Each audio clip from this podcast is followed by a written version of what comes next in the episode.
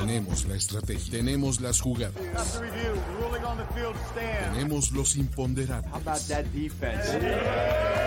Tenemos las lesiones, tenemos los rumores, tenemos la información,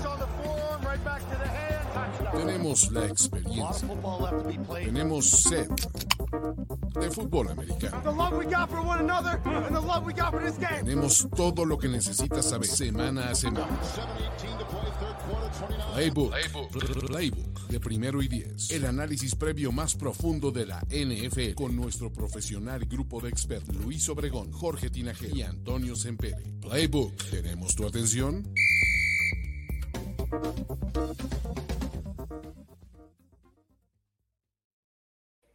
Entramos a la semana 17 y hasta hace apenas unos años eso significaría que sería la última de temporada regular. Pero este año no. Esta vez todavía falta mucho. Entre jueves, sábado y domingo vamos a ver 24 equipos que todavía tienen posibilidades, aunque sean matemáticas solamente, de meterse a playoffs. Va a haber ocho partidos entre equipos que están en la contienda por el Super Bowl 58 y todos, sí, escucharon bien, todos los juegos de esta semana tienen de una forma u otra, tal vez en mayor o en menor medida, implicaciones de playoffs. Esto es Playbook, el análisis más completo de la NFL. Mi nombre es Luis Obregón y estoy acompañado de Carlos Gorospe. ¿Cómo estás, mi querido Goros? Mi querido Luigi, a mí nadie me ha pagado, pero más sabrosa que la semana 17, solo la MVP Burger de Burger King, porque, ah, qué cosas, ¿eh? eh yo, yo, lo llamo el desmadre que han ocasionado los Kansas City Chiefs en la americana al perder con los Raiders. Y del otro lado, eh, híjole, no, no sé, este, un poco el que parece que nadie quiere tomar el número uno, el seed número uno entre Niners, Cowboys y los Eagles. Eh, saludos a los que nos están viendo. Hoy no invitamos a Jorge Tinajero porque eh, se sacrificó, eh, Luis Obergón, tuvo que sacrificarse porque yo dije en la mañana, después de haber visto que ayer en Overreaction no hablaron del juego de los Bills, dije que hoy iba a usar mi Miles Garrett en el Cuervos contra los Dolphins, iba a hablar 15 minutos del Buffalo Patriotas. Entonces Jorge me dijo, no, güey, no hagas eso, mejor no voy a estar en el programa. Y por eso estamos aquí tú y yo. ¿Es eso o este inusitadamente así sin esperarlo, de la noche a la mañana así de, de repente dijimos, ¿saben qué? Jorge Tinajero se va a la banca. Este, no importa que hayamos pagado una millonada por su contrato, este, ya no queremos que esté. El, día, de, el día de hoy, eh, ahí viene Jorge Tinajero, muchachos, no, se lo tomen en serio, pero el día de hoy eh, estamos en una Liga Dynasty, Jorge Tinajero, su servidor y Luis Obregón, y yo soy el hombre de las estadísticas en ese fantasy. Y hoy nos dimos cuenta que Jorge Tinajero hizo un trade hace dos años en el que tiró y dejó ir a Lamar Jackson por Russell Wilson. o sea, y, sabes qué es lo peor que después de eso. En el hype de los Broncos, obviamente. En el hype de los Broncos, y después de eso viene el tema de que sientan a Russell y meten a Stidham. O sea, todavía se hizo peor el trade que hizo Jorge Tinajero por Russell Wilson. Ah, muchachos, no jueguen Dynasty, es del demonio, ¿eh? es muy divertido. así es, así es. Oye, pero ya, lo mencionabas un poquito de paso y lo hiciste muy bien. No sé si alguna vez te haya dicho a ti, Goros, o a ustedes, amigos que nos ven. A mí me gustan mucho las hamburguesas, es real, ¿no? Y para ver un juego de NFL esta temporada específicamente, la mejor efectivamente es la MVP Burger de Carl's Jr., el sabor más americano. Y es que tiene ingredientes como carne Black Angus, tiene eh, una salchicha así partida en la mitad y en la parte de arriba, y luego abajo tiene papitas fritas. Entonces eso así como que la lleva al siguiente nivel. Ya saben, ustedes pueden pedirla a domicilio, ir por ella a su sucursal favorita, pero no se queden sin probarla. Recuerden que Carl's Jr. es la hamburguesa oficial de la NFL y es la mejor opción para ver un buen juego. Además, ¿sabes qué, ¿sabes, ¿sabes me gusta? Comercial aparte, que puedes ir y pedirlas sin, sin pan. Entonces te vuelves un hipócrita de la hamburguesa, ¿sabes? Eso es muy bien. hablando de Toño, que además seguramente es un experto en esto. Toño, ¿qué opinas de las cosas que son low carb? O sea, me, gusta el término low carb, me parece hiper mamador. Es como, es como engañarte a ti mismo nada más, ¿no? Como dices, a ver, eso, a ver, mi esposa es como que experta en nutrición, fitness, todo ese rollo, y dice, si te antoja una hamburguesa, date una hamburguesa. Cómetela, pues Claro. claro. Lo- no te engañes de que es que esta es la versión low.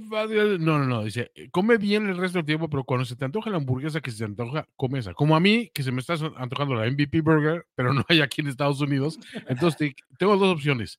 O ir a Nuevo Laredo por una, a dos horas de distancia, Ajá. o hackear una, una hamburguesa de, de Carl's Jr. aquí con mis propios ingredientes y hacerme la ilusión que es una MVP Burger, que también es muy válido. Muy bien, ahí está, perfecto. Oye, este, pues nada, hoy en el, en el programa de, de esta, de esta noche, que insisto, Jorge, en algún momento del programa esperemos que se una y si no, no pasa nada, aquí sacamos a, a- a flote el barco. Eh, vamos a dividir la plática de, de alguna manera ahí, este, interesante. Vamos a comenzar, me, hubiera encantado que estuviera Jorge en, en este segmento porque me gustaría empezar con el tema y el partido que nos dio, pues, justamente el, el tópico más candente de la semana, que es el drama, el escándalo de Russell Wilson banqueado, este, Los Ángeles Chargers en Denver. Ah, híjole. A ver, más allá de hablar del partido, porque la neta es que el juego no importa, ¿no? Realmente los Chargers son de los pocos equipos eliminados en la conferencia americana y Denver tiene, después de la derrota de la semana pasada, el 6% o el 5% de probabilidades, de acuerdo con las estadísticas, de calificar a playoffs. Entonces, eh, el juego como tal en realidad no importa mucho, pero lo que sí importa es la plática de Russell Wilson, sobre todo por cómo se dieron las cosas. O sea, es, ya describimos hace un momento, el trade que hizo tanto ruido hace un par de años y demás, que termina en una decisión de mandarlo a la banca por dinero y nada más que por dinero. Por sucio y cochino dinero. Esta- estaba viendo el Tulane contra Virginia Tech. Creo que esos dos corebacks tienen más futuro en la NFL que Steedham y Sticks, güey. O sea, es increíble que vayamos a ver un partido donde Steedham y Sticks sean los corebacks titulares. Estoy de acuerdo con Víctor Cruz. Le lloraron más al Wilson de la película de Náufrago que a este. O sea, el, el- el tema de lo del dinero, creo que, porque además Russell Wilson después se puso en un tema tóxico a darle like a publicaciones donde defendían que no era, no era justo que lo banquearan.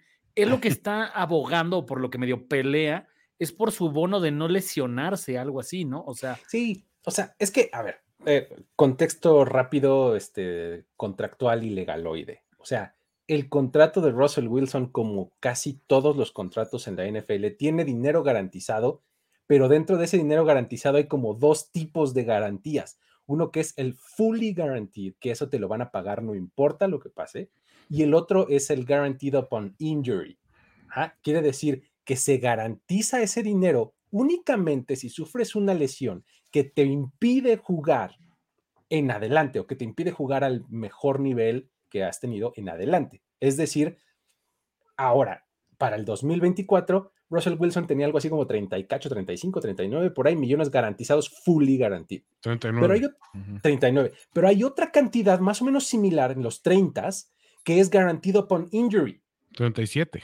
Entonces, imagínate lo que están haciendo los Broncos, es decir, no, yo no quiero ese monto garantizártelo, entonces mejor te guardo en la banca, no vaya a ser que en vez de garantizarte 39 te tenga que garantizar casi 70 o más de 70, ¿no? Entonces, eso es lo que están haciendo los Denver Broncos, es justo por, ese, eh, por eso la decisión, ¿no? ¿Cómo lo ves, Toño? Es, eh, a, a final de cuentas, es una decisión de negocios en, en parte.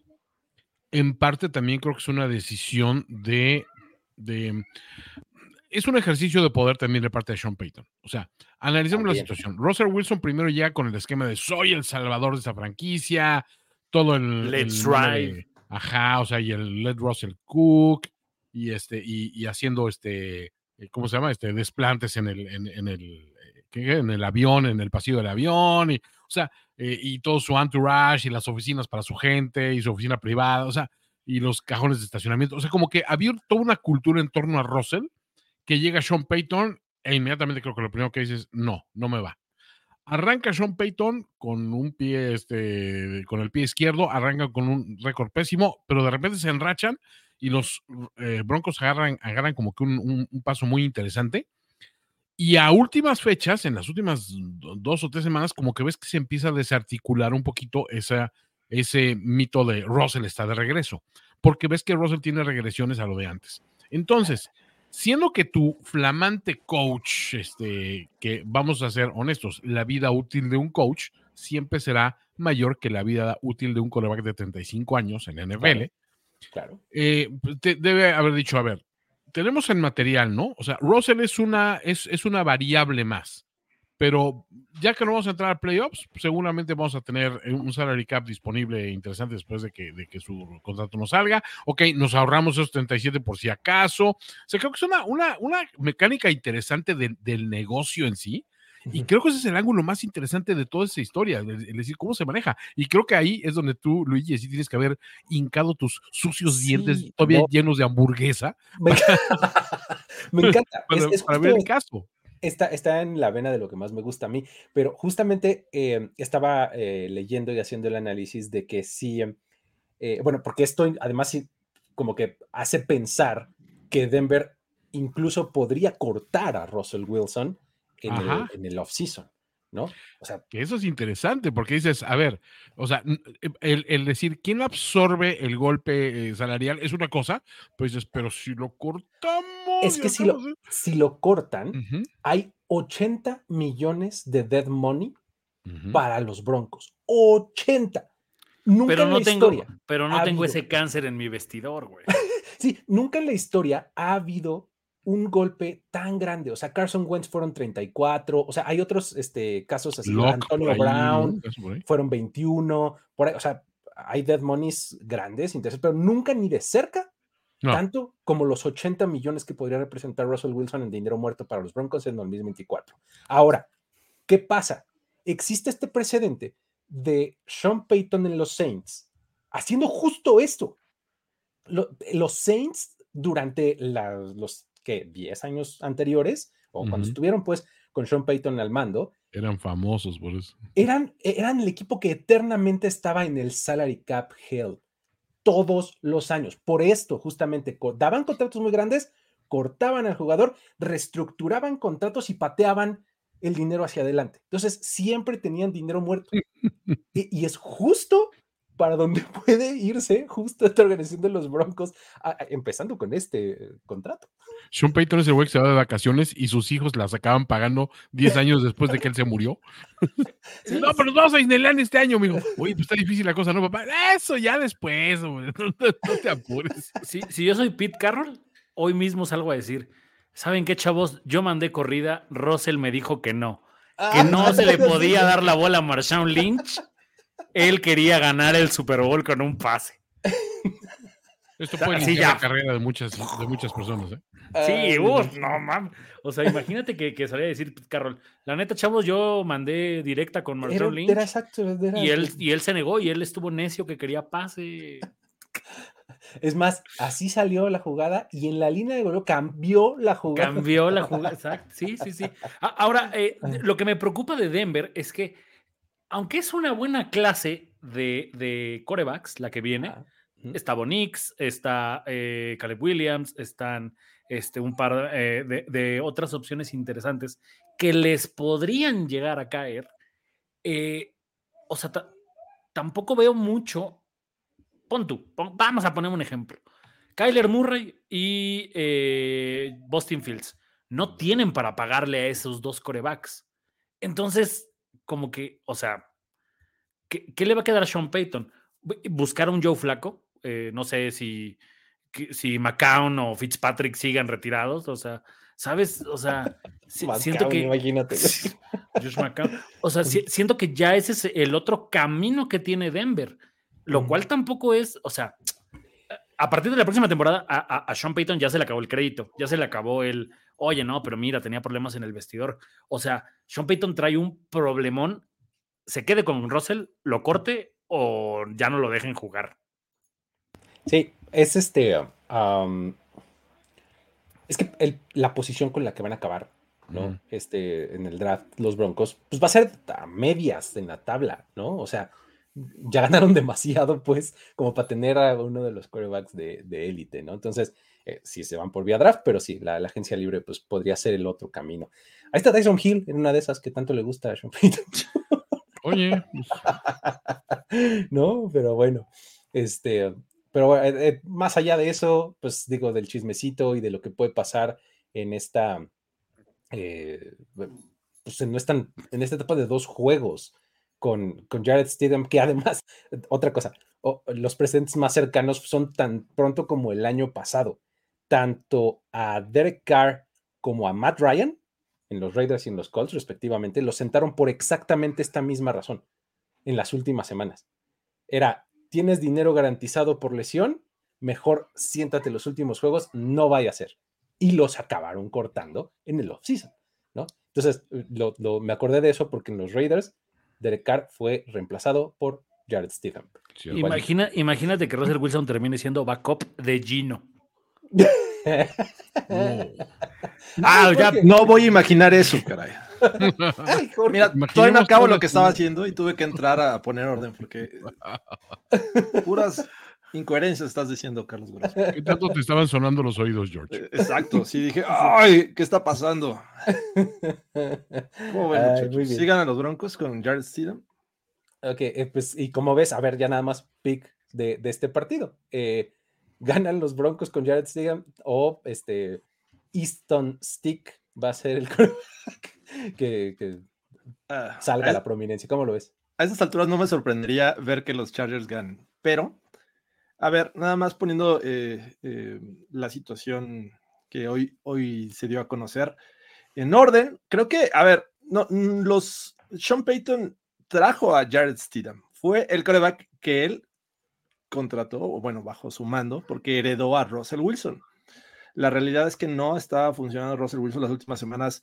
Eh, vi, me parece, de, las, de sus muy malas actuaciones que lleva en este equipo.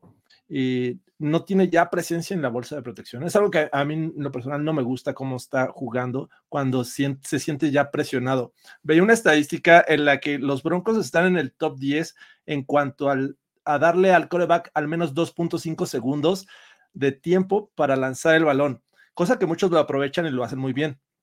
En ese sentido, la línea ofensiva le está dando el tiempo suficiente a, Russell Wilson, pero Russell Wilson se tarda mucho en deshacerse del balón. La toma de decisiones es tarde, ya obviamente está, está muy complicado mantenerlo protegido todo ese tiempo y bueno, empiezan en los temas. En lugar de dar un paso al frente, eh, siempre se quiere salir deja, le da la espalda a la jugada. Ya no es el mismo Russell Wilson que jugaba en, los Seahawks. La realidad es que le está pesando mucho esta situación. Hacer lo que solía hacer no le está funcionando. Y bueno, sin Cortland solo la semana pasada no le lanzaba a nadie. y en esta semana probablemente tampoco esté Cortland Y todavía no sabemos si va a jugar. Está en protocolo de conmoción. Entonces, eh, a mí me gusta mucho. Eh, y, cuando em, recordaba el, prospecto Jared Steedham en el draft, yo decía, me gusta su brazo, me gusta la, potencia que tiene y la, este, cómo se desenvuelve en la bolsa. Creo que es algo que podría utilizar eh, este, Sean Payton a favor, pero definitivamente es ahorita, mm, yo lo veo complejo como para que dé resultados inmediatos, pero aún así, creo que la defensiva debería ser capaz de dejar a, o darle la oportunidad a los Broncos de ganar este juego. Y, voy a abonar al comentario, lo mismo le pasó a Garópolo. Ah, no, pero ellos perdieron, ¿verdad? Pero bueno. A Joe Burros sí le, pasó. Eh, yo, o sea, no nada más me voy a aventurar a decir que ganan los Broncos. Jerry Judy, tres pases de anotación, muchachos. O sea, ¿él los lanza?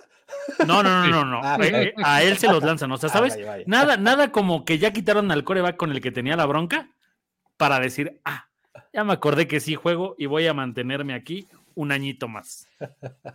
Muy bien. Eh, Toño, ¿quién, ¿quién gana? ¿Cómo ves? Pues vamos a ir con el adagio de eh, sentamos al convertido. Así vamos a inventar un adagio en este momento. el viejo adagio que dice. El viejo adagio que dice, sentemos a, este agente libre que nos llegó carísimo. No, este, híjole, creo que voy broncos, ¿eh? Sí, fíjate, yo también. Yo, también creo que los Broncos con defensiva pueden ganarle a, los Chargers. Entonces, ahí está. Ay, bueno, ese fue el tema y el, el chismecito de la semana y demás, pero bueno, ahora vámonos a una, a una seccióncita de la plática que se llama Los sures dan lástima. ¿Sale? Hoy presentamos. Así, eh, los sures dan lástima. Porque a Atlanta, los Falcons, van a visitar Chicago en este partido de domingo a las 12 del día. Cosa interesante aquí.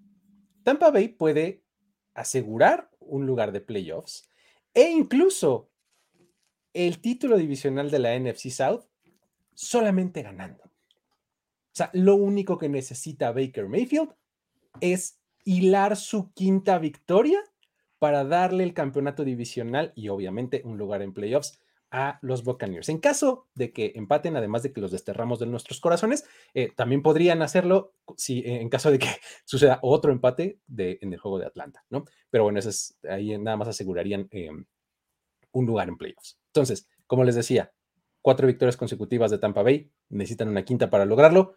No han tenido una racha así desde 2020 cuando ganaron el Super Bowl. Y poquito más de datos para que ahora me digan cómo lo ven ustedes. Tampa Bay lidera la liga con un margen de más 10 en turnover differential. Están en, en el número uno, como les decía, empatados con Baltimore y con Pittsburgh. Y en los últimos tres juegos, Baker Mayfield tiene ocho pases de touchdown y cero intercepciones. Con un juego de 230 yardas y dos touchdowns, Baker Mayfield pondría sus mejores números en lo que va de su carrera. O sea, ahí está el contexto y cómo creo que los Buccaneers pueden ganar es justo así, recargándose en Baker Mayfield y Mike Evans. ¿Qué opinas, Goros? ¿Cómo ves este juego? A la mitad de temporada yo no creí, yo no creía en estos Bucks y me parecía que eran como, o sea, iban a, a navegar en la mediocridad. Pero no solamente están cerrando bien, están, o sea, creo que entendieron a lo que juegan, lo cual, o sea, por ejemplo, eh, me parece que trae un montón de sleepers y que si te pones a ver los números, todos son jugadores que están haciendo de regular para arriba. O sea, Rashad White. Rashad o sea- White está teniendo un temporadón. Baker. Mayfield está teniendo un temporadón. eh, Mike Evans está teniendo un temporadón. O sea, todos, todos los elementos de los, de los Bucks. O sea, sé que no es overreaction, pero al parecer Baker Mayfield los hizo mejores, güey. O sea, les está sacando su mejor versión a cada uno de ellos. Lo cual eh, no creo que Tampa sea un lugar complicadísimo donde ir a ganar, pero por lo menos defienden el, el- el territorio, ¿no? El, el famosísimo eh, defiende tu, tu tierra, ¿no? Tu, tu- tu polvo. Y creo que Baker Mayfield lo está haciendo bastante bien. Me parece que esta es la realidad de Baker Mayfield. El coreback, el que si no tiene presión, te es capaz de, de- terminar temporadas ganadoras. Cuando tiene todos los focos, cuando era necesario que ganara, cuando era el pick número uno del, draft a nivel global, parece que no le sentaba bien, pero, o sea, estoy de acuerdo, creo que ayer Toño lo decía, que le regresen sus comerciales de Progressive. O sea, me, me- parece que Baker Mayfield, o sea, ya fuera de choro y porque sé que lo decimos de cualquier jugador, sí es serio candidato al Comeback Player of the Year. O sea, no olvidemos que el año pasado este tipo jugó en tres equipos diferentes, creo, ¿no?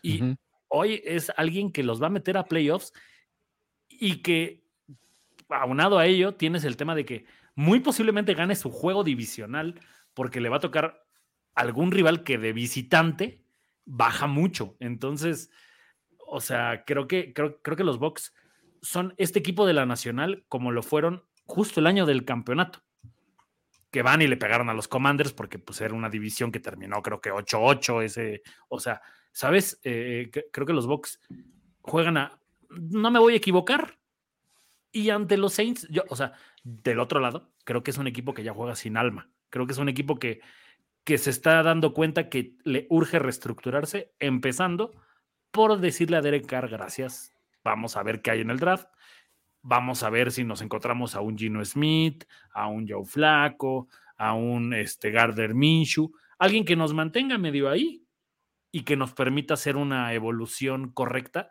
sin creer que vamos a meternos a playoffs. Porque los Saints con Derek Carr supuestamente eran el equipo favorito a ganar esta división. Claro. Y, pero, o sea, ni cerca le están jugando bien.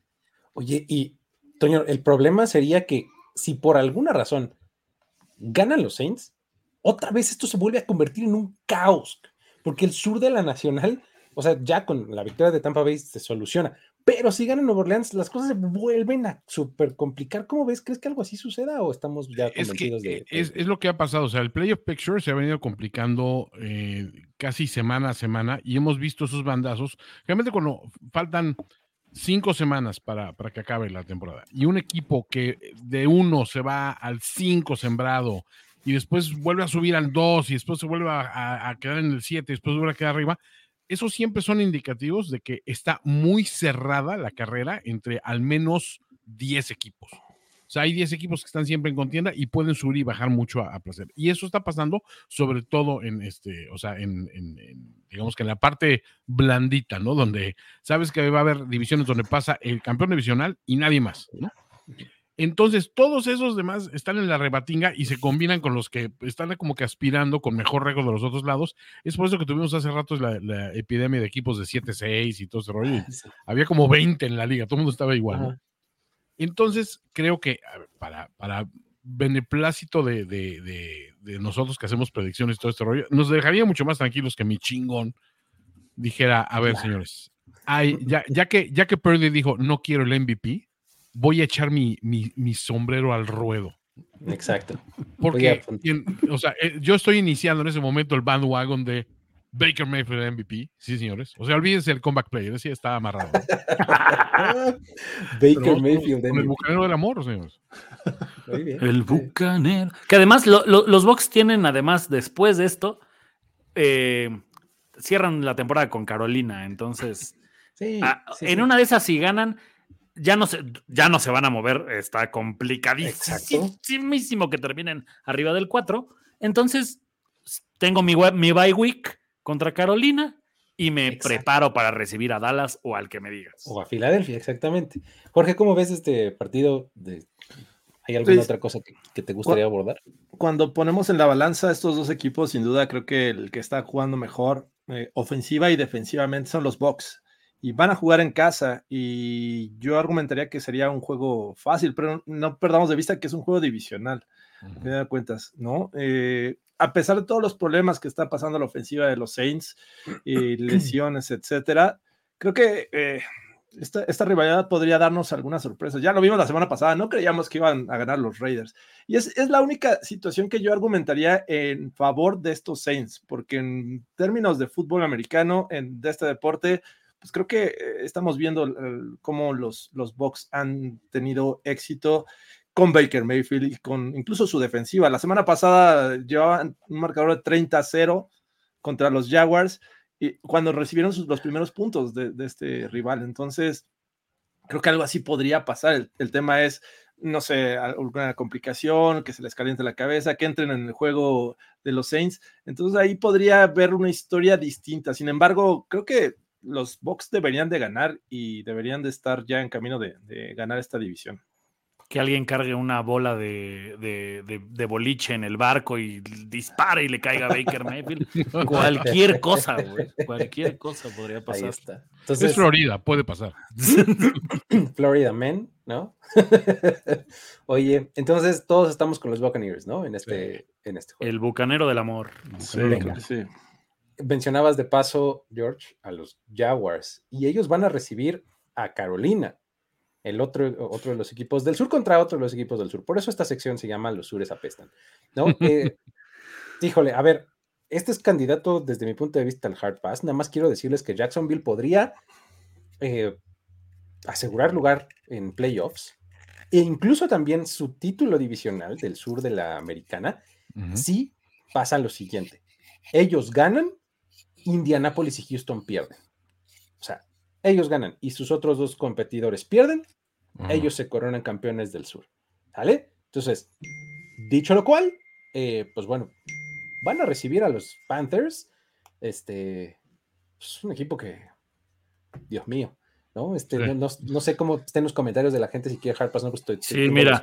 Harpaz, Harry Potter, Harpaz, Harry Potter. Harpaz. Me gustó el Harry Harry Potter, ¿eh? ¿Quién puso Harry Potter? Ah, Carlos Alonso.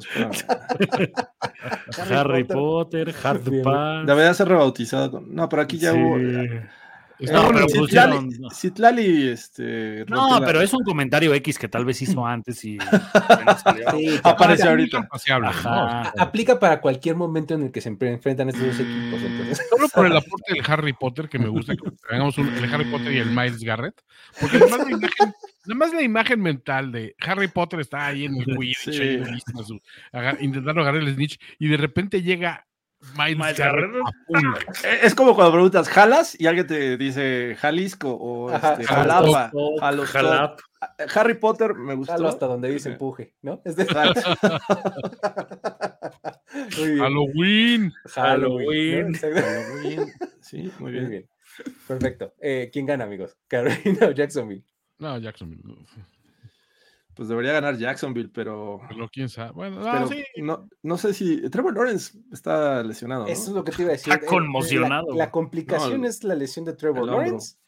Si fuera en Carolina, me animaría a complicarlo un poco más, pero yo creo que aún así deberían de ganar los Jaguars, ¿no? ¿Qué opinas, Goro? Harry Potter y el misterio de dónde está Travis Etienne, muchachos. Eh, me, voy, me voy a animar, me- neta me voy a animar a ir con Carolina. Yo también voy con Carolina. Sí Ah, creo, sí. que- sí creo, o sea, de verdad, el- lo que dije la semana pasada de que o Miami o Jacksonville se quedaban sin playoff, evidentemente ya no pasó con los Dolphins. Eh, los, o sea, los Jaguars son, ya, o sea, para mí están fritos. No tienen coach, no tienen jugadores, se les lesionaron todos. O sea, lo, lo que pasó la semana pasada, no sé si tuvieron la oportunidad de verlo. O sea, Tampa, neta, pudieron meter a, a- a un niño de estos que lanzan la moneda y le pasaban por encima, ¿eh? O sea, bastante, bastante complicado. Y creo que del otro lado, por lo menos eh, Bryce Young ya nos está demostrando algo. O sea, no sé qué, pero algo. Ya, o sea, eh, eh, esa vena tiene pulso. 300 yardas, te está demostrando. Dos Carolinas y dos Jacksonvilles. Ok, perfecto. Vámonos al que sigue. Otro de los del sur de la americana, porque así es como nos movemos al, sur de la americana. Las Vegas Raiders visitan Indianápolis. Ahora, ¿qué forma este, exuberante, exótica van a encontrar los Raiders de ganar el juego? Anotando tres puntos, anotando 60 y cacho, este, lanzando para 60 yardas, o, o- o- o con los Colts no van a poder. Seis safeties.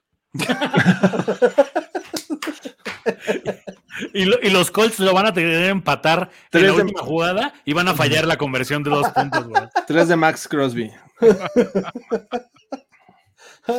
Y esos Raiders ya están buscando formas ingeniosas. Es como cuando estás intentando tener los achievements del Madden de, ya sabes, sí, sí. gana el juego lanzando solamente pases pantalla y, Y una mano atrás. y una mano atrás.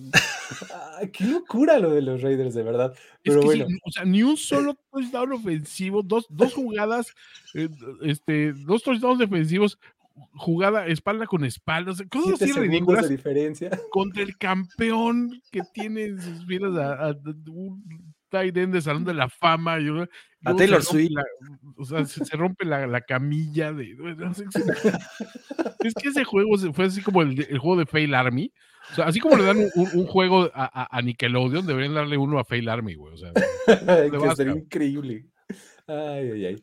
Pero bueno, que a- en este caso contra unos eh, Colts que sí están buscando playoffs, ¿no? o sea, están ahí eh, eh, in the hunt, ¿no? Que hunt. tienen eh, posibilidades, pues, o sea, ¿habrá manera de que los Raiders se les compliquen, Jorge? ¿Cómo ves? Creo que sí hay manera. eh, ¿no? Así como vimos a los Colts la ajá. semana pasada este, contra los Falcons. no- no es descabellado pensar que estos Raiders les puedan complicar el juego. Porque, digo, aunque tienen esperanza lo- los, los Raiders todavía, me parece que son mínimas. Y lo que quieren es meterle el pie y, creo que darle esta oportunidad a, Antonio Pierce de, que sea el, el siguiente head coach oficial de esta franquicia. La verdad es que jugaron muy bien a la defensiva. Sin embargo, el, el hecho de enfrentar a los Chiefs en esta rivalidad, creo que pesa mucho, motiva también. Max Crosby sabemos que tenía cuentas pendientes con Mahomes. Eh, pero si tienen ese, ese nivel que mostró su defensiva, y no me refiero a que anoten puntos, simplemente que eh, controlen el juego y le den oportunidad a, su coreback, eh, que no me gusta su bigote de O'Connell. entonces, Creo, que con eso los Raiders tienen oportunidad para sacar el juego a los Colts. Sin embargo, bueno, eh, eh, los, este equipo de Indianapolis ha mostrado mejores cosas. Garner Minshew ha hecho un, un buen relevo cuando se le necesitaba. Y, bueno, creo que por ahí este, Taylor regresó la semana pasada, si mal no recuerdo, aunque no fue lo mejor, pues me parece que va a ir tomando ritmo. Así es que tengo que ir con los Colts simplemente porque son locales, porque tienen mayor necesidad de ganar este juego y, creo que los Raiders no es sostenible lo que vimos contra los Chiefs. ¿Qué dices, Toño? ¿Cómo lo ves tú? Sí, siento que la condición también de, del rival hizo que los eh, Raiders, o sea, como que le subieron un, puntito de intensidad a la defensiva. ¿eh? No vamos a argumentar nada, a la ofensiva. Este, pero siento que sí, hay como que un, un, placer mayor en ese sentido, ¿no? En ese sentido, este juego ganas algo, o sea, siendo los Raiders eh, siguiendo arañando esa, esa, esa delgada línea entre, entre un, mejor récord o no. No, siento que no. O sea, no hay mucho en juego. Del otro lado, los Colts están más obligados, la localidad que mencionó George es muy cierta, siendo también que incluso el juego de la semana pasada los Colts fue un poco atípico. O sea, creo que abandonaron un par de las cosas que le estaba resultando productivas, que era eh, abocarse al, juego terrestre y dejar que se fuera abriendo poco a poco el espacio para que Minshu sacara jugadas así, este, pues, no muy arriesgadas. Y como que lo quisieron hacer al revés, como que empezaron al revés, y eso fue lo que le rompió un poco la cadencia del partido. Entonces, sí, yo, yo, yo iría con Indianapolis y, y, ver qué pasa. Goros, ¿algo que agregar? Es que, ¿sabes qué? O sea, entiendo y también, mm, o sea, mi raciocinio es, ve con los Colts, porque te diría, no puede pasar que otra vez en siete segundos este equipo anote 14 puntos defensivos. El tema es que también pasó algo así la semana antepasada contra los Chargers. Entonces, o sea, ya no sé si tienen demasiada buena suerte o si son una gran defensiva.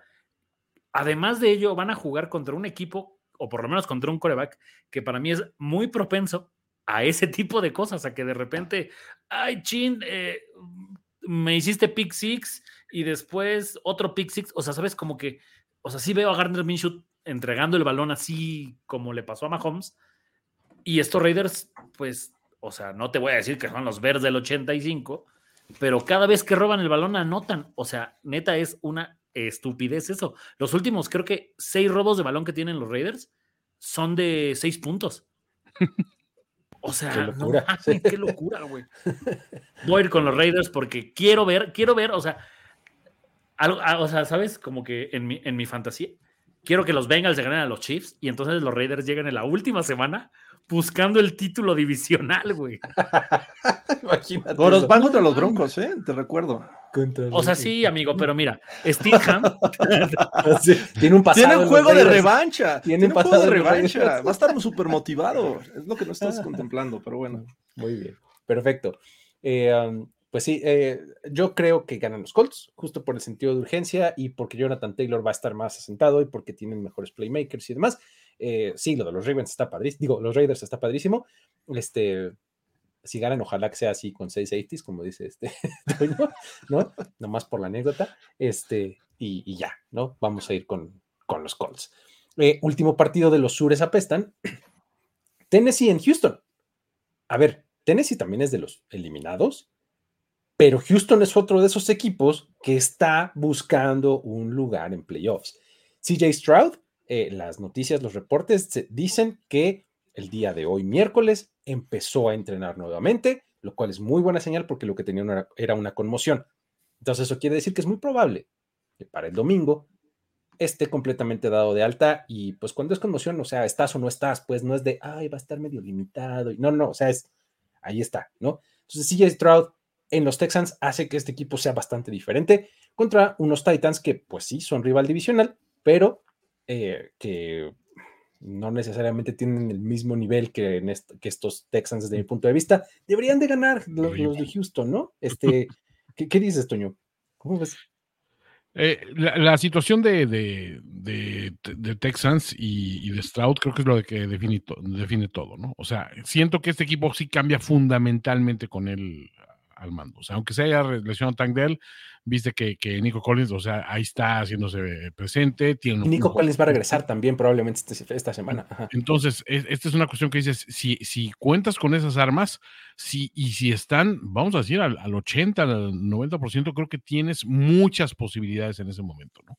Entonces, creo que esa es una, una situación que, que del otro lado dices, yo siento que de alguna manera Bravel, o sea, siento que se sigue aferrando, al, parecer le dan, le están dando, le van a dar continuidad a, a Bravel un año más, o sea, no, no está tan fuerte ya el rumor de que, de que lo echan. Siento que ya no es esa urgencia de estoy jugando por mi chamba que vemos muchas veces en estas instancias, ¿no? Entonces, nada más por eso iría yo por, por, por, por el lado de los Texans, ¿no? O sea, ese sentido de urgencia sí está de ese lado, porque aparte sería el colofón a una historia muy afortunada para ellos, ¿no? Es decir, o sea, o sea, eres el protagonista del draft haciendo los movimientos que hiciste, te llevaste unos, unos jugadores brutales y ya de postre acabas con esto, ¿no? O sea, que dices, este, o sea, te cueles a playoffs, después de, todo el mundo vaticinaba que iba a ser sotanero un año más y muchos te ubicaban como el peor equipo de la liga, ¿no? Entonces, pues ahí está. Ahí está, eso sería increíble que, o sea, ya parece un poco fuera del alcance, pero que todo eso le agregaras el novato del año para CJ Stroud y el coach del año para Demico Ryans, imagínate Claro. la clase de, de historia, ¿no, Jorge? ¿Cómo, cómo ves este partido? Sí, hace dos semanas se enfrentaron y estos Titans los tenían 13-0, ya sin CJ Stroud, eh, fue el primer juego que se, se perdió, eh, pero los Texans encontraron la forma de ganar con, con Case Keenum, así es que eh, ha- hay cuentas pendientes, me parece que esto es la oportunidad de los Titans para eh, este, darles un tropezón, ya sabemos que están eliminados ellos, pero siempre es agradable eliminar a tu rival divisional y creo que si pueden ganarlo, este, que, que creo que hay oportunidad, lo podrían hacer, pero, pero el, el tema CJ Stroud me parece que transforma muchas cosas. La semana pasada, definitivamente creo que lo que más decepcionó fue la ofensiva, digo, la defensiva, perdón, que haya permitido un gran juego para Joe Flaco, para a Mari Cooper, y creo que habíamos hablado de que estos Texans habían mejorado muy, mucho a la defensiva con Demico Ryans, y la semana pasada me, me generó muchas dudas, y además fue en casa. Eh, entonces creo que ahí hay ciertas oportunidades para que el caballero más cercano al gran maestro haga un buen plan de juego y trate de, de limitar lo que pueda hacer CJ Stroud y compañía. Pero aún así, creo que los Texans es un mejor equipo esta temporada. Eh, ese es, mi único tema. Creo que no, no tienen estrellas, perdón, no tienen estrellas en running backs, aunque hayan jugado en los Bills, y de repente son efectivos. Eh, la línea ofensiva ha hecho un buen trabajo, los receptores, aunque no estén ahorita, un Tank Dell, por ejemplo, que se lesionó, eh, han funcionado. El tight end que, que, venía de los Cowboys también ha sido factor. Entonces, creo que es un mejor equipo lo, lo, los Texans y por eso creo que debo de ir con ellos. Pero no me sorprendería ver un. Además, es el tour de despedida de Derrick Henry, ¿no? Posiblemente lo veamos el, Sí, el que- próximo año. ¿Cómo lo ves, Goros? ¿Qué dices? Pues, o sea, es que creo que el hype de los Texans quedó atrás. O sea, ¿sabes? Eh, no haber tenido, si no mal recuerdo, fueron dos juegos a, a, a Stroud les pesó demasiado. O sea, este equipo estaba así hirviendo en, güey, no mames, somos, eh, tenemos posibilidades de ser campeones y todo. Y de repente, bye. O sea, de repente desapareció, de repente ya ni siquiera son favoritos, de repente muchas lesiones, de repente, o sea, como que sí terminó por perder el, el hype este equipo. Y del otro lado tienen un equipo que vive de eso, de joder a la gente. O sea, disfrutan y vivirán siempre de joder a la gente y les sale bien. Estoy de acuerdo. O sea, creo que Derek Henry además también ya empezó con el tema de decir, eh, miren, todavía puedo jugar. Y a ver a quién convenzo para que me, me, me contrate el próximo año. Finales de agosto, principios de septiembre, por favor, porque no quiero training camp, ¿no? Sí, exacto. Ajá, además, ¿no? Así. Exacto. O sea, voy a ir con los Titans, pero no sé, o sea, creo, creo, creo que es como, voy a, o sea, es esto, los Texans van a perder la temporada, pero van a ganar a futuro. O sea, son el, Ok. próximo, son el equipo favorito para ganar el próximo año. Bien, ahí está. Sí, yo creo que, bueno, ya les decía yo, creo que pues, estoy con Houston. eh, el CJ Stroud en el campo hace mucha diferencia. Entonces, ahí estamos. Eh, um, mencionabas, Jorge, que este equipo decepcionó contra los Browns, ¿no? Sí. Y eh, con este juego entre los Jets y los Browns que tenemos este domingo, pasamos al siguiente segmento, que es el segmento del este de la americana. Vamos a platicar primero del juego de jueves por la noche. En este partido, estamos en una realidad en la que los Browns pueden, incluso después de que el fin de semana se complete, haber asegurado un lugar a playoffs. O sea, en el primer escenario es Cleveland. Con una victoria o con un empate, ya aseguraron lugar en playoffs. En que el seed y demás, no. No, no perdiendo. Exactamente, no perdiendo, están en playoffs.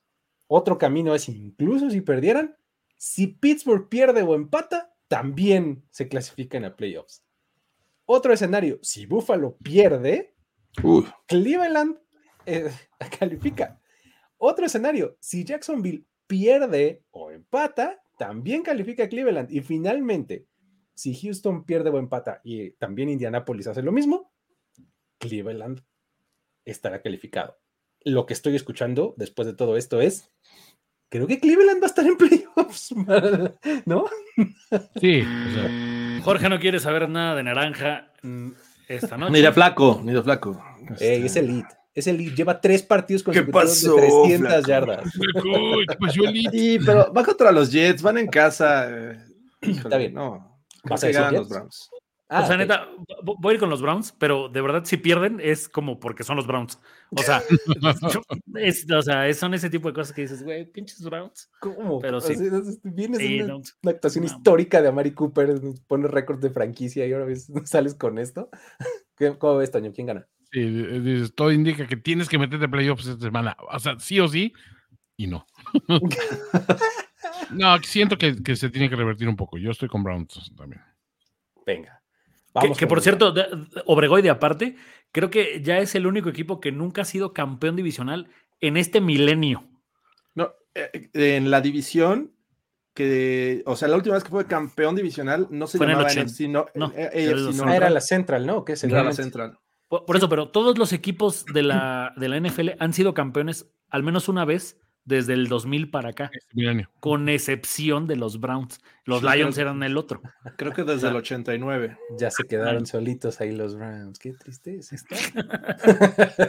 Digo, y ahorita pues no lo van a lograr porque están ahí los Ravens, ¿no? Mi vida. bueno, Yo, yo- yo diría que, que- que- que el QB4 de los Browns y Russell Wilson entren en una tómbola tipo los juegos del hambre, güey. Y alguien, o sea, ¿sabes? No sé.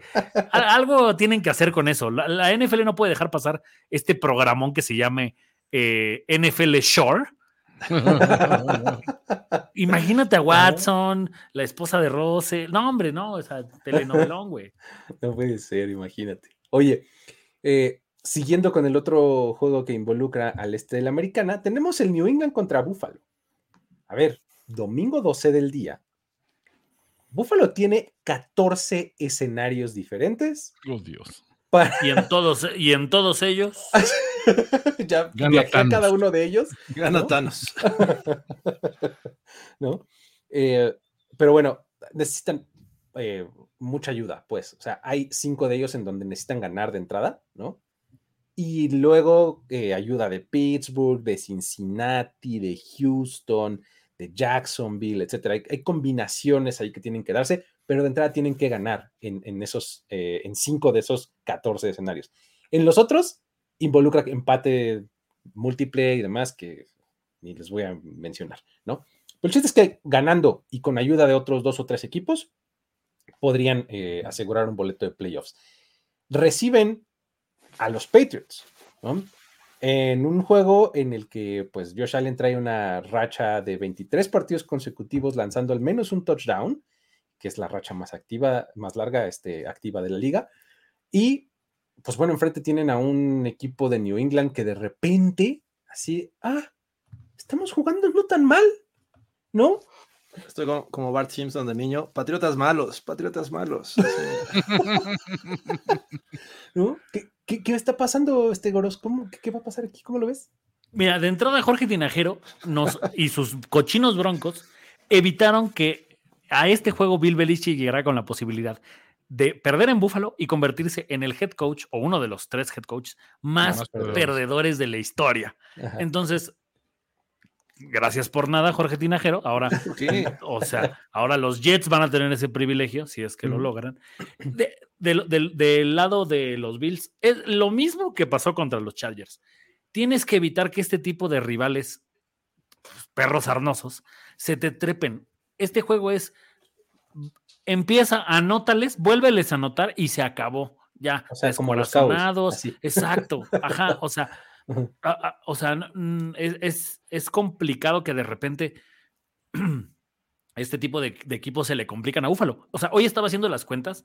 Prácticamente, si Jacksonville llega a quedar fuera de playoffs, los Bills van a haber perdido, eh, eh, sí, van a haber perdido contra puro equipo que está eliminado, con excepción de Filadelfia.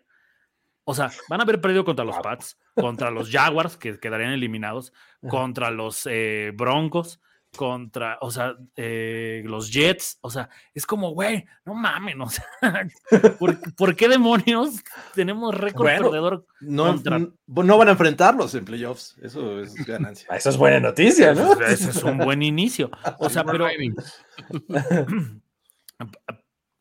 creo que el tema de la semana pasada con Búfalo fue entre que se confiaron, entre que no pueden dejar de entregar el balón, incluido Josh Allen, que es el que más tiene, pero además, o sea, es irreal que con tres en, el intercambio, los Chargers hayan ganado, o sea, hayan perdido el juego con tres entregas más de balón que el rival y que lo tenían 10-0 en un momento. O sea, creo, creo que ya lo hemos hablado aquí. Buffalo es tan buen equipo que es el único que puede ayudarte a ganarle.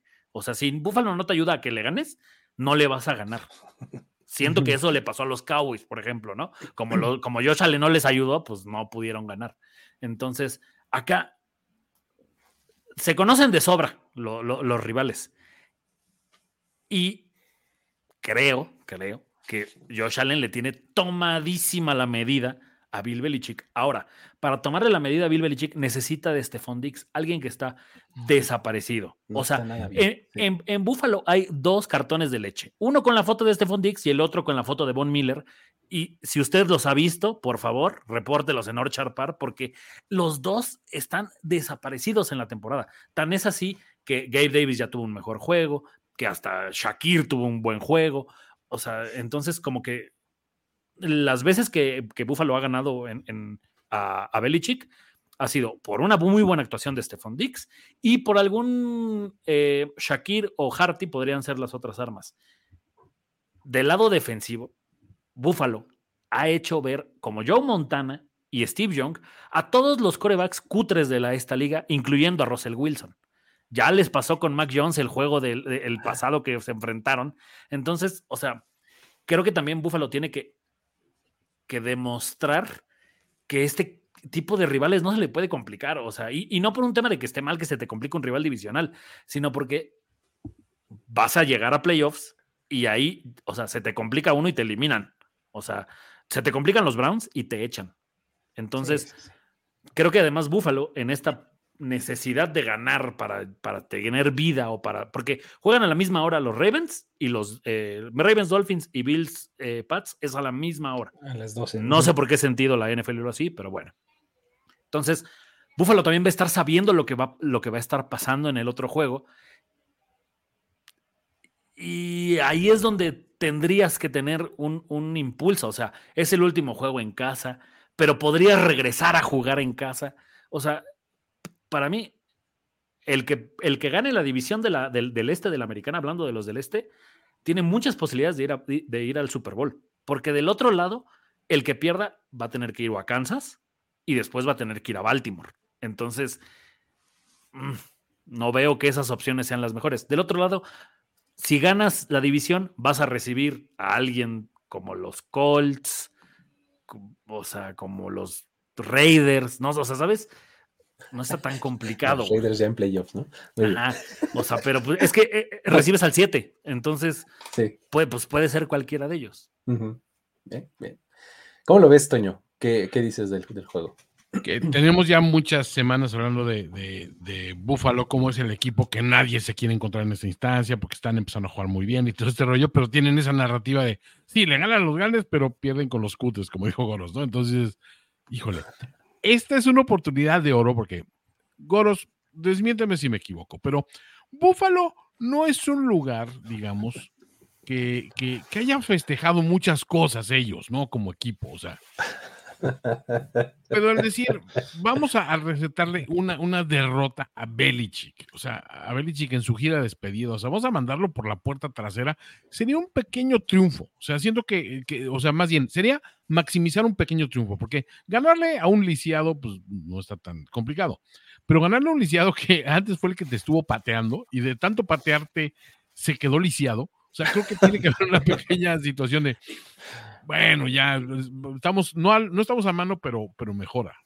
Y, y ¿sabes qué? O sea, cu- curiosamente, los juegos donde Buffalo le ha pasado por encima a Belichick han sido en Foxboro.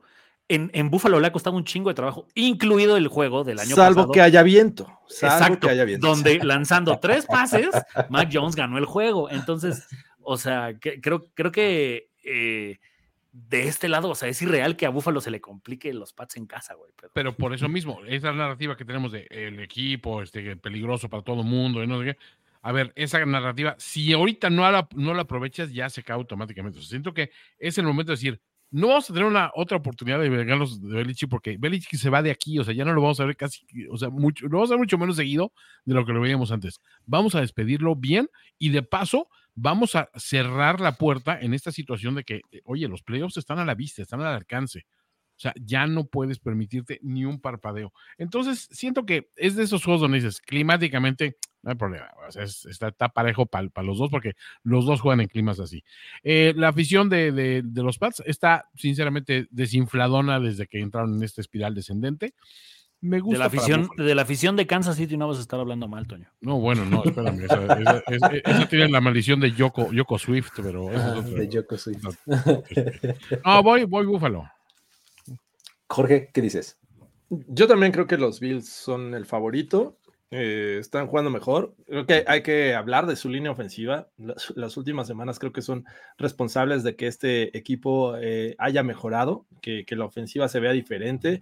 Y bueno, esto impactado en el juego terrestre que vimos contra los Cowboys, eh, en la protección que de repente recibe Josh Allen. Y bueno, hay que, hay que mencionar que Josh Allen por sí solo creo que cuando hay presión, el tipo puede escapar y aunque tenga ahí alguien para golpearlo, seguro se va va a recibir un peor golpe el defensivo que Josh Allen. O sea, es, un tanque y es un tipo que puede ayudar eh, incluso en el juego terrestre. Y eso ya lo hemos visto. El tema, el tema también aquí, eh, es que la- lo mejor que tienen los Pats es la defensiva. Y aquel juego en el que les ganaron, pues maniataron esta ofensiva de, de- de los Bills y Josh Allen. El tema es que en aquel entonces estaba Ken Dorsey, ahora ya no está, es una filosofía diferente. Yo quiero creer que estos Bills en casa, con esta motivación de enfrentar a, Bill Belichick posiblemente por última ocasión, quieran eh, despedirse de esa manera, ¿no? Con una victoria y ayudar al equipo a, obtener un pase, a- bueno, su camino hacia los playoffs. Así es que eh, veo complicado que pueda darse una sorpresa y por sorpresa me refiero a una victoria de los Pats. Eh, creo que los Bills en este momento están jugando mejor, están enrachados, pese a que eh, es cierto el caso de, de este Dix, pues la verdad no lo hemos visto y podría ser su gira de despedida también, pero Que, Pero que yo- además acaba de empezar a tuitear y ya, puta, no mames, del güey, este güey está inconforme, ya. Pero sí, creo que, eh, creo que deberían de ganar los Bills. Muy bien. Vamos con los Este Bills. día empieza la carrera, porque si tiene dos juegos buenos contra eh, para cerrar la temporada, se va a robar el MVP, Josh Allen. Muchachos, aquí lo escucharon primero. Tiene más touchdowns que el 75% de la liga, Jorge Tina. ¿Cuánt- ¿Cuántos touchdowns tiene en este momento? 40. Tiene 40 y eh, ah, en total. O sea, en total. Él, él tiene 40, tiene 27 Ajá. por aire, 13 por tierra Combinados. y Ajá. este tiene más touchdowns que creo que de los Rams para abajo tiene más touchdowns que todos los equipos como equipo. como bien. equipo. O sea, si Bien. Josh Allen fuera un equipo, Sí. Solo, quiero, quiero decirles que llevamos 53 likes. Hay 237 personas viéndonos. La verdad es que no se vale. Todo mal. no se No me, vale. dan los, no me dan los números. Me, me quieren hacer enojar, lo han logrado. Entonces, Uh. olvídense de sus Harry Potters. Y Harry Potter es lo mejor. El, te- el tema de las intercepciones de Josh Allen, o sea, de verdad, Ah. no, no, lo, con- no lo comprendo. Hay gente que nada más ve el número y dice, güey, no mames. Son muchos. Los turnovers de Josh Allen le han representado a los Bills cerca de 21 puntos en contra En lo que O va sea, de la temporada. en lo que va de la temporada. O Ah, sea, no, pues gen- generalmente cuando le interceptan, no, Bu- Buffalo no recibe puntos. O sea, evidentemente es chamba de su defensiva, pero, o sea, de verdad, es poco lo que le anotan a Buffalo después de que Allen pierde el balón. Pero si ustedes quieren entrar en esa discusión, muchachos, ahí está Patrick Mahomes, que tiene el mismo número de balones entregados, y a él sí le anotan pick six o fumble six, muchachos. Así que adelante, ustedes sírvanse. Muy bien. Eh, fans de los Bills, estén atentos al, a este, al norte de la americana, son los que más podrían ayudarles. Tanto Pittsburgh como Cincinnati eh, necesitan. Perder, ¿no? Para, para que ya eh, lleguen a playoffs. De Un- un- un día voy a venir de verdad drogado para que vean la diferencia.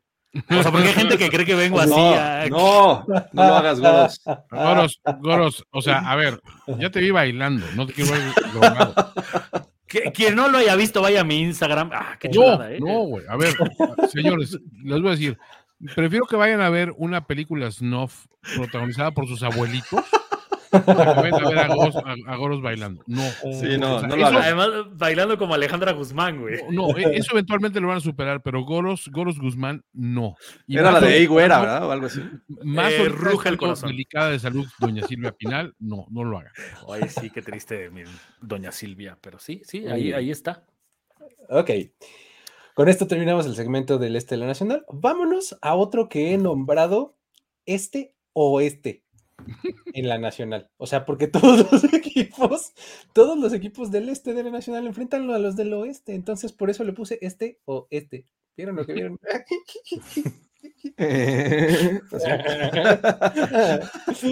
Sí, señores, Luis, Luis Obregón ya es papá de dos niñas, puede hacer estos chistes.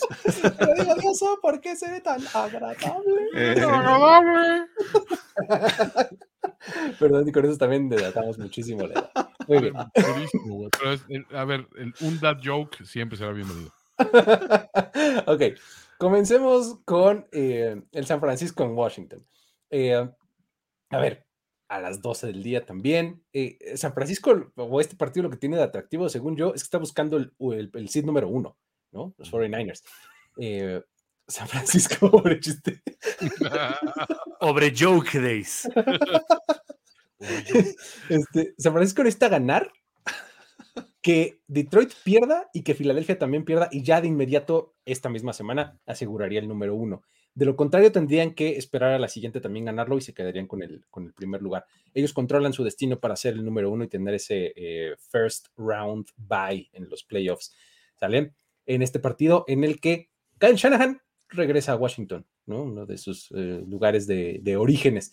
Eh, más allá de eso, no le veo mucho atractivo en- al juego y si nadie lo hace, yo utilizo... Ah, mira, no haga. Ya, Jacoby Brissett. por favor. Pero Jacoby bueno, El Ah, Chase porque- Young Ball. Oye, porque, ah, espera, este. Russell Wilson no fue el único coreback este blan- banqueado hoy, ¿verdad? También Sam Howell. No. También Sam Howell. Y nadie hizo tanto drama. Exactamente, ¿no? Y nadie hace Sí. nada. Bueno. ¿Ganan los 49ers, amigos? ¿O qué? Sí, deberían de ganar, ¿no? Por Otra, 70 otra racha de puntos. tres derrotas. ¿no? Imagínate, los 49ers. No puede ser. Muy bien. Ganan los 49ers. Vámonos a otro partido de este o este. Los- Oye, me, me fascina lo, lo, lo satisfecho que está Luigi con su chiste. Güey, de- con mi chiste me tomó años. ¿Verdad que es bueno? Aparte dice, la primera vez como que no funcionó. La segunda vez funcionó menos. La tercera vez funcionó aún menos. La cuarta vez es terrible. Creo que para la quinta va a ser puro oro de comedia esto. Y así Eh, eh, funciona la repetición, ¿eh? De repente dices, güey, o sea, y ya, ahora sí, ahora sí, ahora, Ahora sí, pegó. La sexta es canon. Me falló el delivery. Me falló el delivery. bueno, ok. So. Los Rams visitan Nueva York para enfrentar a, a los Giants. Luigi Petardo. ¡Oh! Gran referencia, caray. Bien. Ah, de mis personajes favoritos, por cierto. Sí.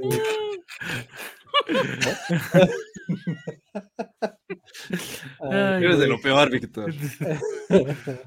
Este, ok, los Rams en este partido también podrían eh, asegurar un lugar de playoffs. Ahí necesitan ellos ganar y una derrota de los Seahawks o ganar y bueno, que se dé un empate entre Green Bay y Minnesota en Sunday Night, que esperemos que no suceda. Entonces, ganando y Seattle pierde, los Rams están dentro, ¿sale? Este es el tercer viaje de los Rams a jugar en tiempo del este en lo que va de la temporada y resulta que las dos anteriores han perdido contra Cincinnati y contra Baltimore. Entonces, este es su tercer viaje y pues no les ha ido. Pero mi muchacho Matthew Stafford is dealing.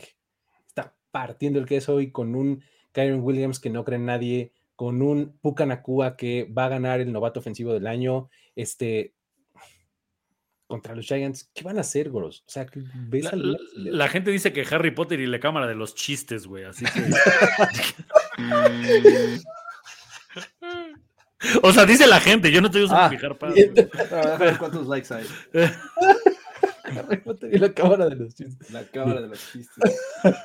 La cámara de los chistes malos tiene que ser. Sí, ¿no? sí, sí, además. ¿no? Llegamos a 96 likes. eh, Ah, podríamos ok. dárselos. Bueno, va. Ahora, Qué dadivosos, qué dadivosos, muchachos. Solamente vo- voy a ir con los Rams, pero, pero, pero me, me, me emociona, me excita que Tyrod Taylor va a jugar con los Giants Para rememorar aquel 31 de diciembre donde el mismo Tyrod Taylor rompió una racha de 17 años sin playoffs para los Bills de Buffalo. Muy bien. Tan hermoso como aquella fecha, va a volver a jugar Tyrod. 17 años. Ok. eh, um, Toño, Rams.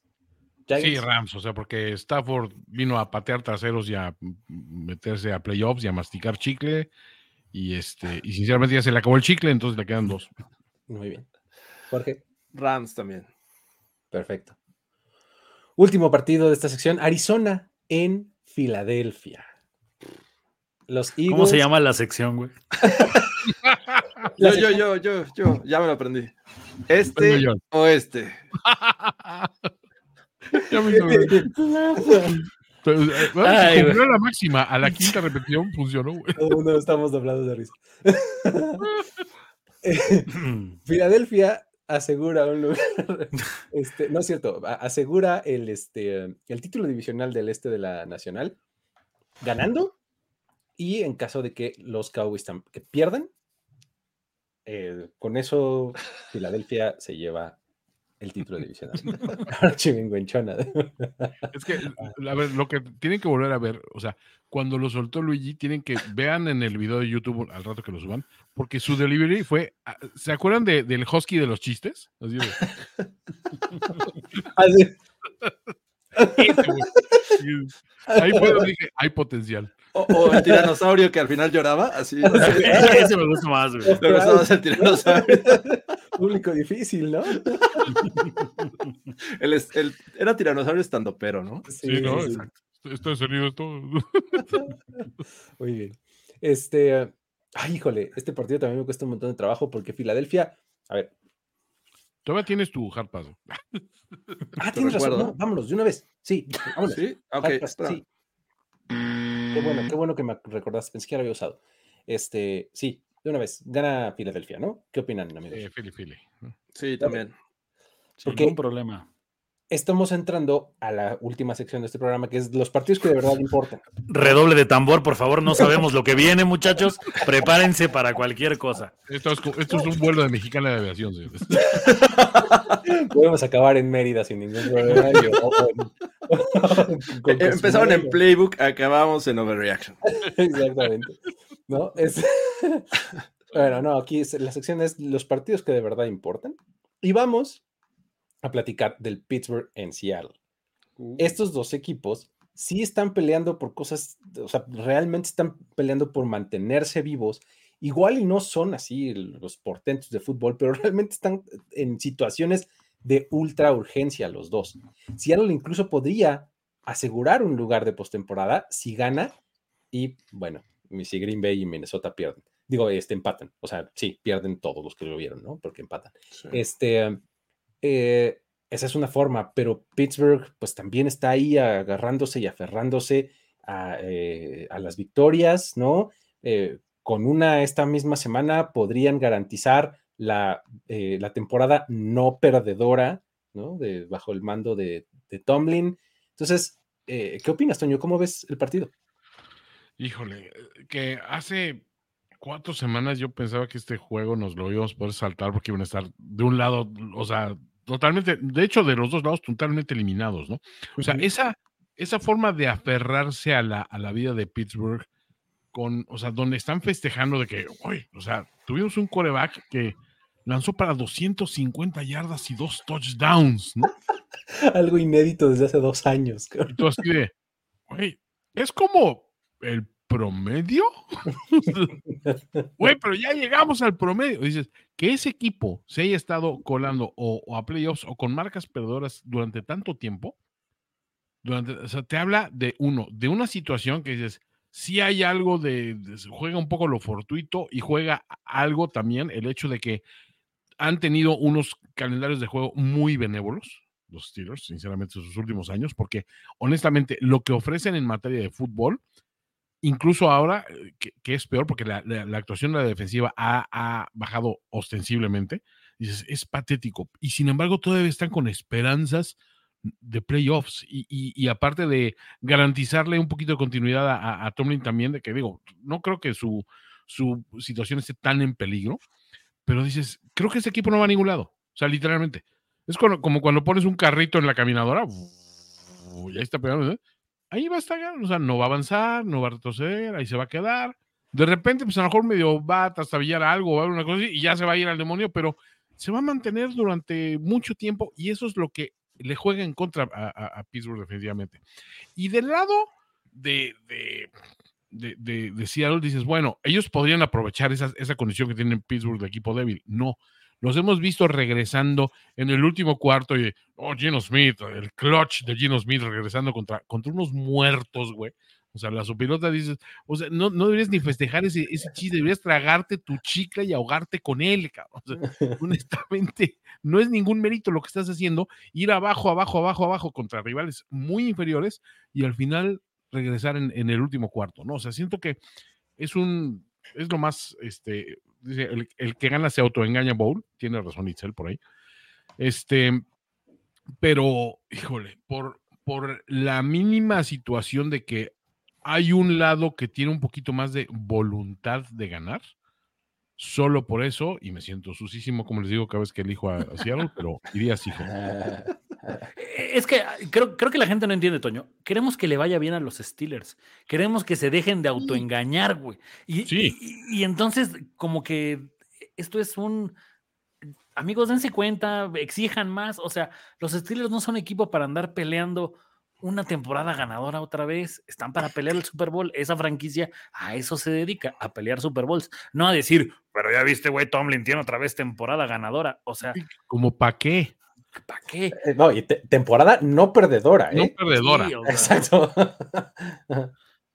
O sea, cre- creo que le hace daño a los propios Steelers Sí. que Tomlin no termine por de verdad caerse o, de- o perder el equipo.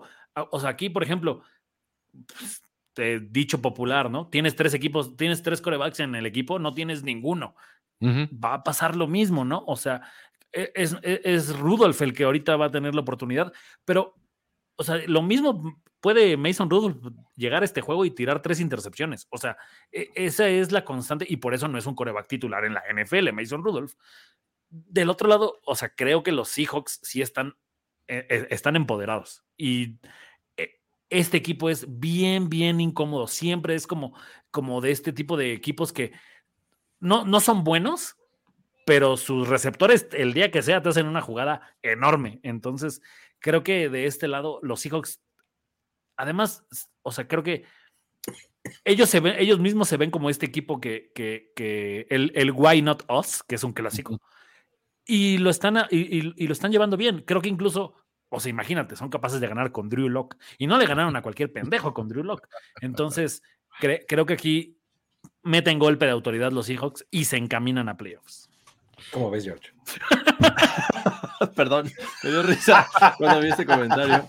De Azkaban. Muy bien, genial. Este...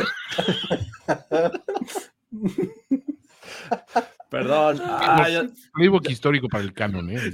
ya- ya ni sé por dónde comenzar. Pero sea, bueno, es que tuvimos lo de Harry Potter que nació aquí y lo del comediante. Brutal. ya. No, no, está Bien. tremendo. Pero bueno, a ver, ya hablando del juego, sí, eh, coincido que, que los Steelers, desde hace, yo creo que el inicio de la temporada no debieron haber tenido ese récord, pero a fin de cuentas lo consiguieron. Están aquí, están con posibilidades de playoffs, y, pero pese a que la semana pasada parece que tuvieron un- una, o que resucitó su ofensiva, me parece que pasó algo parecido cuando eh, cortaron a Matt Canada o le dieron las gracias, que después vino esta actuación de 400 yardas y decían, ¡Wow! ¡Ya! es". Algo parecido está ocurriendo con Mason Rudolph. O sea, yo sinceramente no creo que vaya a tener eh, estabilidad que sea eh, este, constante en su estilo de juego. Y menos ahora de visitante contra una, me parece una mejor defensiva eh, y sobre todo secundaria, llena de talento, que creo que sí puede hacer un mejor trabajo sobre Pickens y el resto de, de sus piezas. Entonces, eh, sí, aunque también he visto entre los fans de los Steelers que conozco, es que ya quieren a Mike Tomlin fuera y la mejor manera de ayudarles es que no ganen este juego ni el que sigue. Eh, El que sigue está mucho más complicado, pero bueno, eh, siento que sí, estos, Steelers van a toparse con esta ocasión porque creo que los Seahawks es mejor equipo, pese a que no confío tanto en Gino Smith de 2023 pero pese a ello creo que pueden hacer un, mejor trabajo. La, la Sopilota nos ha demostrado que siempre tiene esta capacidad para eh, generar buenos planes de juego, sacar el mejor provecho a sus talentos y, eh, este, y con eso creo que están del otro lado. Incluso la defensiva de Pittsburgh me atrevo a decir que ha venido a menos con, por lesiones lo que me digan. No ha sido la misma. Y bueno, la semana pasada, aparte, tuvo esta fortuna de enfrentar a un rival divisional y con un coreback que aunque estaba haciendo cosas interesantes, pues, ese- pues la verdad es que saben cómo jugarle a los Bengals. Así es que yo voy con, con los Seahawks también. Así es. Creo que tienen mejores playmakers, ¿no? Eh, Además, Sí. eh, los, los Seahawks. eh, va a estar complicado que no sé si Patrick Peterson vaya este, a, a cubrir a DK Metcalf. No va a tener problemas para hacerlo. Si algo hace bien DK Metcalf es correr rápido y Patrick Peterson es un corner de 30 y pues, rondando los 30 años, que lo que más pierden los corners es su velocidad a esa, a esa edad. Entonces creo que ahí puede ser una, una de las claves para este juego. Eh, creo que Seattle lo, lo puede ganar. Eh, sí, lo de los Steelers, digo, imagínate que, que se cumpliera lo que dices, Jorge. O sea, imagínate que corrieran a Mike Tomlin después de su primera temporada perdedora. este, perdedora, ¿no? Este, este estaría bueno. Yo para- alegaría racismo. Imagínate, lo- los que crearon La eh, la, la Rooney, la Rooney este, rule. rule. Ajá, sí, sí, sí. No pero imagínate, es que sí está Nada más buenísimo. perdí una temporada y Una ya me sola corrieron. corrieron. Exacto. Uy, está puesta, ¿eh? Para ese Está, argumento. está buena esa historia, ¿eh? está totalmente puesta para ese argumento, así de cuántos head coaches blancos han tenido numerosas temporadas predadoras y no los corren. Tomlin solo una Ah, pero y sí. perdió su Ahí trabajo. salían los correctitos ahí a decir, miren, para que vean que el racismo sigue vigente. ¿no? Muy bien, ahí está. Creo que los Seahawks ganan, entonces. Ya está. Vo- Voy a hacer un- una pausa y brevario cultural, muchachos. Acaban de salir los eh, 15 finalistas para el Salón de la Fama del Oh my que van a gosh. ser instaurado. Eric Allen, Está increíble la clase. A ver, Jared Allen, Willie Anderson, Jared. Jari Evans, Dwight Freeney, eh, Antonio Gates, Rodney Harrison, Devin Hester, Torrey Holt, André Johnson, Julius Peppers, Fred Taylor, Reggie Wayne, Patrick Willis y Darren Woodson cierran la terna. Está tremenda, ¿eh? O sea, al- que quites, te puedo decir, no, no lo hagas. Sí. Sí, o sea, ¿No? Fred Taylor, ¿no? Igual, y, o sea, digo, Ah, era espectacular, pero sa- ¿sabes qué? Sí siento que al que quites de aquí, racismo. sa- deja tu racismo. O sea, por ejemplo, en el caso de Torrey Holt, veo complicado que regrese a un. A, un- Que a- vuelva a un- estar en los. Mm, o sea, sí. en, en un final, en un quinceavo final, o sea, en un final de los últimos 15. O sea, hay, hay- hay algunos que, por ejemplo, si no se lo das a Antonio Gates ahorita, estoy seguro que se lo das Sí. la La próxima, temporada, y luego la siguiente y demás. Ajá. Ajá, pero, pero, o sea, es que, por ejemplo, Torrey Holt está ahí Reggie Wayne. O sea, sí. Hijo, güey. y- y ya sabemos lo que pasa con los receptores, ¿no? Que esperan mucho tiempo antes de, de poder entrar. Andre Johnson es, me imagino, first ballot, ¿no? Este, Debería. O hace cuánto, no, o sea, es su primera nominación, Su su, primera elegibilidad, su primer año de Su elegibilidad. chamba. ¿no? Eh, a lo mejor le pasa algo así, no sé. eh, pero digo, a- Andre Johnson es un tipo súper icónico en la historia de la franquicia de los. eh, Sí, Ju- Julius Peppers también me parece que es alguien que tiene que estar. indiscutible, Dwight. Free, Dwight Freeney, sí, Patrick Willis, señores, ahí se acabó Patrick la Willis. Caray, qué, qué grande Patrick. Willis, exacto, sí, sí, sí, exacto. Está, está buenísima esta clase. Cuando vi el, el corte anterior, sí, ya desde entonces dije, oye, están increíbles todos. Ahora pues le vas recortando y sigue estando muy bien, ¿no? Pero bueno. Eh, um, siguiente partido, vámonos al Sunday Night Football, en donde los Green Bay Packers van a visitar a los Minnesota Vikings. Jordan Love podría convertirse, amigos, en el primer coreback en la historia de la franquicia en llevar a su equipo a playoffs en su primera temporada completa como titular. Todos a bordo de la pecera del amor, muchachos. Esto desde 1950, que es cuando la liga empezó a tener estadísticas individuales. Este, y pues bueno, Love tiene siete partidos esta temporada en los que ha lanzado múltiples pases de touchdown sin intercepción, el mejor número de, de la liga. ¿no? Entonces, en esta ola está montado Jordan Love, complementado por una defensiva que todo mundo quiere matar a Joe Barry. Este, porque, ay, Merecidamente, hay que decirlo. oye, pero es que no manches, o sea, sí hizo, hizo ver bien a los Panthers. Entonces, Con todo respeto, diría. eso, eso no está fácil. Los, los Panthers llevan como 10 temporadas intentando hacer lucir bien a los Panthers. Exacto, Barry en, en un juego. juego. Y Barry dijo, así se hace, señores. Miren, les pongo el ejemplo. Ya de aquí en adelante es su bronca.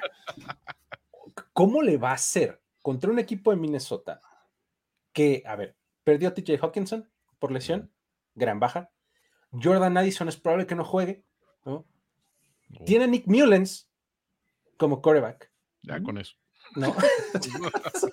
No. No digas más. Una máquina de intercepciones. Y, y- y este, y, y bueno, lo- la cosa es que está ahí Justin Jefferson, ¿no? Que es- este tipo es como a prueba de todo, ¿no? De todo lo que te, le rodea para ser increíble, ¿no? Entonces, ¿cómo les va a ir a estos Packers? ¿Qué dicen contra, contra estos Vikings? ¿Cómo lo ves, Toño? Es que a, a Jefferson le puedes poner a, a- a doña Silvia Pinal hoy y dándole La pases, actual. sí, y, y- y- y luciría el güey, o sea, es que Ajá. impresionante, ¿no? Ay, ay, ay. Y del otro lado, Love. A ver, te- tengo una situación con Love. O sea, llevo toda la temporada literalmente analizando así de cerca a Green Bay, preguntándome, ¿es o no es? O sea, vas a la estadística y te dice, ok, estadísticamente pues, sus números son comparables y en algunos casos mejores a los de Rodgers en su primera temporada full, full time, ¿no? Y dices, ah, entonces estamos ahí. De repente ves cierta toma de decisiones o ciertos actos de desaparición en momentos clave que dices, esos no se los recuerdo tanto a Rodgers, no es de que no los tuviera, pero, pero siento que, que no es buen augurio que ahorita se hagan tan presentes. Veo también el supporting cast y digo, bueno, el supporting cast de Rodgers sí era mejorcito que este, güey. Este, o sea, hay muchos elementos. Ya no se diga el, el- el esquema defensivo que presenta Green Bay por, por ponerle un nombre a lo que hace la defensiva de Green Bay. Y del otro lado, unos, unos, a unos Vikings que dices, sí, o sea, aparte, la complicación de en un juego divisional, lo mucho que se conoce, la familiaridad, eh, la, la- la capacidad de reacción, la cuestión de que los, los ánimos se encienden en esa cuestión, es muy difícil elegir. Ay, pero viene esta cuestión de la suspensión a, a Jair Alexander por una cuestión total y absolutamente estúpida. Pero de, de risa loca. O sea, ne- neta, o sea, son de cosas que dices, a ver, güey, ponle una multa económica, ponlo a hacer este servicio comunitario y a regalar pavos en Año Nuevo, no sé, haz, haz algo, pero no, no, no mandes a la banca a un pinche baluarte defensivo como él en un en una unidad que lo que le más le duele es la defensiva. Por mandar un mensaje de, de ah, disciplina y de esto, cuestión, ¿por qué él se metió en el. No, no, no, güey, no hagas esas pendejadas, güey. Es como Xochitl Galvez mandándole felicitaciones a, a, bueno, condolencias a Guadiano cuando se murió. Mi gran amigo, el senador. A ver, mándale un mensaje, mándale una canasta de muffins a su familia y una corona y lo que sea. Listo. Pero no, no te exhibas así a lo pendejo. Digo, a ver, ya, volviendo a la situación, digo, no me gusta el, el, el, planteamiento, pero siento que los Packers sí pueden, sí pueden solucionar este, este encuentro, tomando en cuenta que al otro lado está Nick Mullen. O sea, es donde digo, ya, con eso siento que hay un poquito de pan. ¿Cómo lo ves, George? Mm, me parece que no tengo dudas con este, con que Jordan Love vaya a ser el futuro de esta franquicia, pero sí necesita el supporting cast este, eh, este coreback, mm, que me parece que por momentos nos muestra cosas interesantes, pero de repente con, que lo detengas y con que tu defensiva empiece a, dar su peor cara, que lo hemos visto en las últimas semanas. A ver, Tommy, Tommy DeVito fue eh, otro ejemplo, un ejemplo que digo, caray, ¿por qué? La semana pasada ibas ganando por 14 puntos y eh, te alcanzaron los Panthers con, esta versión de Bryce Young. Sinceramente, enfrentar a, a Mullens no podría ser algo que digas, wow, vamos a descansar, porque a pesar de sus problemas de intercepciones, me parece que también te dio una, bueno, mantuvo a estos Vikings en la pelea contra los Lions. A pesar de sus cuatro intercepciones, creo que hizo ver bien a Justin Jefferson que pues, obviamente sabemos que podría tener otro gran juego con esta situación que estaban platicando de, Alexander. Así es que eh, juegan en casa los Vikings.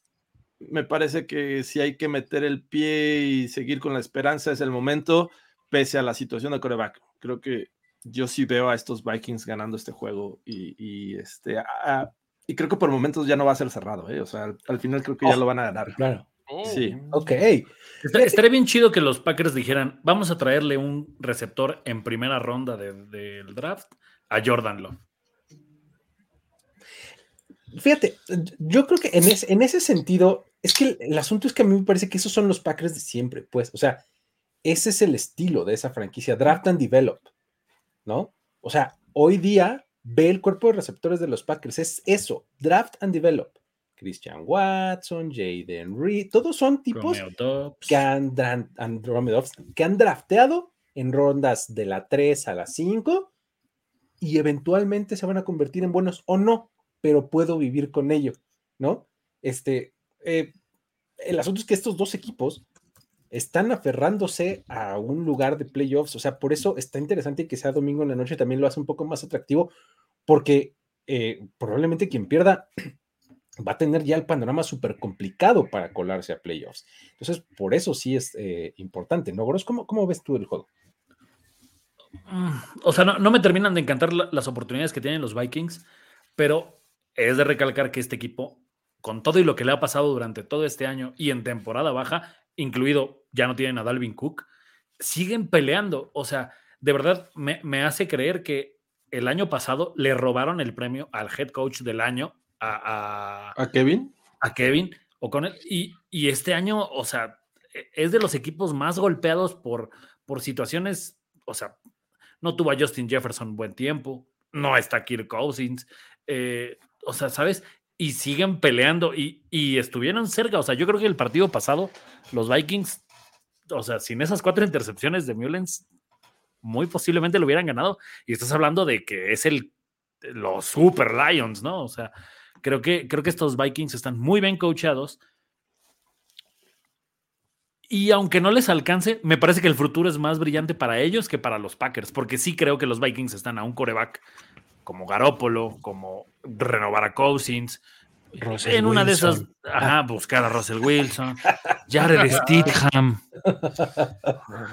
O sea, sí están, sí están a un, a un coreback de otra vez ser relevantes y no es algo que, que sea como un güey, hazlo ya. Los Packers, o sea, el vivir y morir con esto de, desarrollar a los jugadores es que si no desarrollas adecuadamente al jugador, 10 años te volviste Eres malo.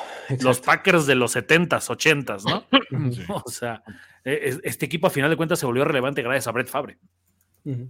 Wow, wow. Y me des- estás diciendo que Magikowski no, nunca jugó.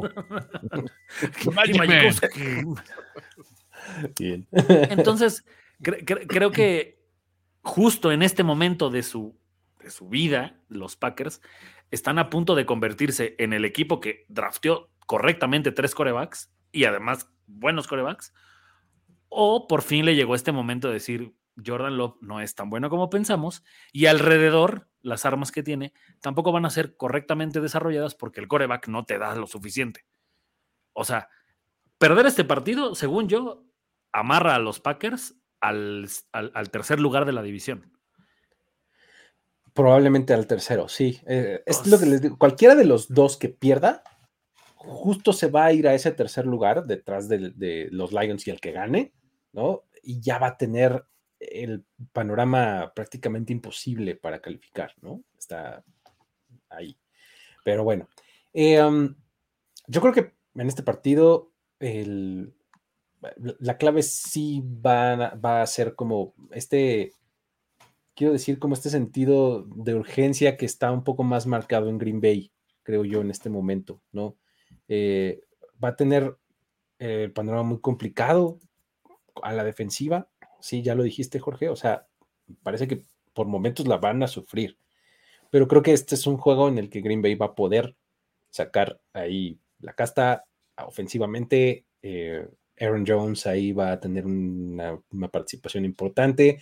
Este, Jaden Reed, que podría regresar esta semana después de perderse la anterior, eh, había estado haciendo muy bien las cosas, había convertido en el hombre de confianza casi siempre de, de- Jordan Love. Eh, creo que pueden lograrlo. Creo que Green Bay se puede quedar con este partido. Es de los que más trabajo me costó. Este y el de Pittsburgh, o sea, estos últimos dos, los que más trabajo me ha costado decidirme por cuál de los dos, porque están en situaciones muy similares los cuatro equipos, ¿no? De necesito ganar desde ahorita si no prácticamente quedo fuera y estoy ganando no por meterme ahorita, sino por ojalá me pueda meter la siguiente semana, ¿no? Entonces, este, voy a decir Green Bay, visitante divisional, no estoy muy convencido, sinceramente, pero voy a decir Green Bay.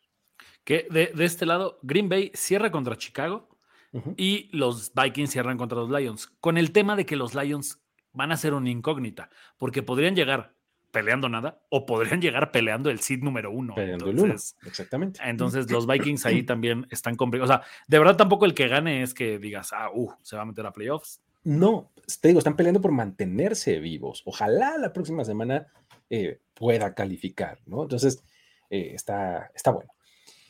Eh, transicionando, podemos hacer estas, eh, el, el enlace de la serie de quarterback, ¿no? Este que vimos en el off-season. Y podemos hablar de la maldición de la serie quarterback. O sea, Oh. a ver, Kirk Cousins, le dedicamos un capítulo a ver cómo se recuperaba de los golpes que le daban y qué le pasó. Se lesionó feo, grave, ¿no? Eh, el siguiente partido del que vamos a hablar es Cincinnati contra Kansas City. Le dedicamos un episodio casi completo a ver cómo Patrick Mahomes estudiaba y analizaba video y las defensivas rivales y no sé cuánto, a tal grado de que, digo, yo platicando con gente que no necesariamente es como tan hardcore fan de la NFL, decía, no, es que ese Patrick Mahomes es súper estudioso, ¿no? O sea, como que de repente ya Patrick Mahomes era el, que, el especialista en video y el, el quarterback cerebral. Eh, y, y que acabamos de ver, este, Jack Jones engañándolo con un cover 3 falso, que se regresó y le anotó, o sea, ¿no? Así. Eh, Bueno, Marcus Mariota es el mejor librado, sigue siendo el backup de Filadelfia. No, huevo. Exacto. ¿no? Entonces, este, ahora, Cincinnati en Kansas City, domingo 3.25 de la tarde, eh, pues creo que a estas alturas de la temporada eh, eh, esperábamos, probablemente cuando se anunció el calendario, que este iba a ser un juegazo, ¿no? Por el sembrado número uno. Exacto, ¿no? Y narrado por Tony Romo y demás. Entonces, pues algo así, este, preveíamos en aquel entonces, no sabíamos que iba a ser Jake Browning el titular de los, los Bengals y que Patrick Mahomes iba a estar pasando por uno de sus peores momentos en, lo que va de, su carrera, ¿no? Sin embargo, aún así Kansas City puede eh, asegurar un lugar de playoffs e incluso puede ganar ya la división oeste de, de la americana. Eh, si gana o empata, hace ambos. O sea, se lleva la, eh, la división y por ende eh, están en playoffs. Ahora, si llegara a perder, necesitarían que los Raiders y los Broncos perdieran, ¿no? Entonces, esos son los dos caminos como Kansas City se mete a playoffs. Jorge, ¿cómo ves este juego? ¿Qué podría pasar? Es, es difícil analizar este juego eh, viendo las versiones que nos mostraron la semana pasada ambos. O sea, ves a los Chiefs perdiendo de esa manera, con errores ofensivos, con errores que parece que difícilmente los ves semanas consecutivas por parte de Patrick Mahomes, de Travis Kelsey y del que me digas, la línea ofensiva mm, permitiendo una cantidad de presión sobre Patrick Mahomes. Eh, me parece que son cosas que regularmente no ves, pese a que eh, es cierto, la, la, no es la mejor versión de los Chiefs 2023. Y del otro lado, ves lo que mostraron en Pittsburgh y, pues la realidad, hablando de los Bengals, y tampoco es lo que venían haciendo, pese a que no tienen a, a Joe Burrow, creo que están jugando mejor de lo que vimos en, en Pittsburgh. Eh, pero bueno, ya cuando unes estas dos versiones antes de, este, de esta semana 16, me parece que puede ser un juego bastante interesante. Sabemos que, que los Chiefs pueden cometer errores, sí, pero también los Bengals. ¿Qué, qué, qué es cuando pongo en la balanza cuál versión o cuál, si, si, enfrentas las mejores versiones de estos dos equipos, qué podría resultar? Y me parece que los Chiefs tienen la ventaja eh, y, y, creo que deberían de regresar de esta derrota contra los Raiders para ganarle a unos Bengals que me parece que vivieron de oxígeno gratis. No esperábamos que después de la situación de Joe Burrow estuvieran todavía peleando en playoffs, pero, pero creo que pese a todos los problemas que tienen los Chiefs, tienen esta experiencia con Andy Reid, con Patrick Mahomes.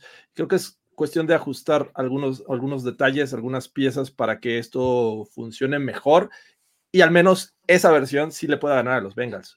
Yo sí creo que, los Chiefs van a, van a ganar y pues con esto ya están asegurando su división.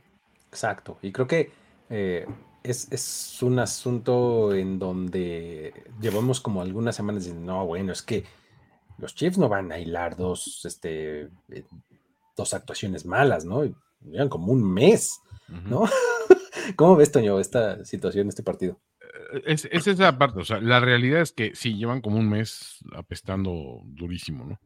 Este, pero siento que también luego esos reportes que hacemos de, bueno, ya, ahora sí se acabaron los Chiefs, ok, a lo mejor se acabó esos Chiefs que eran una planadora y que prácticamente tenían la condición de localía desde que arrancaba el año porque te ganaban de mil maneras y hasta los refs de repente siempre como que casualmente fallaban en su favor y todo este rollo, toda esa mística se pierde, pero siguen siendo los, los Chiefs, o sea, sigue habiendo mucho talento en ese equipo, sigue habiendo experiencia, sigue habiendo experiencia de playoffs, sigue habiendo experiencia de juegos difíciles, o sea, hay un, un momento en el que dices, ok, sí has perdido tu bola rápida, pero resulta que tienes tres o cuatro lanzamientos más con los que te pueden ganar. Entonces, es cosa nada más que se organicen. Lo que pasa es que has querido ganar con la misma bola rápida de siempre. Y dices, pues a ver, viejo, pues reinvéntate un poquito en estos momentos que no te están saliendo las cosas. Creo que ya lo que vimos de drama de la semana pasada ya fue como que el, tocar fondo para lo que es una franquicia así.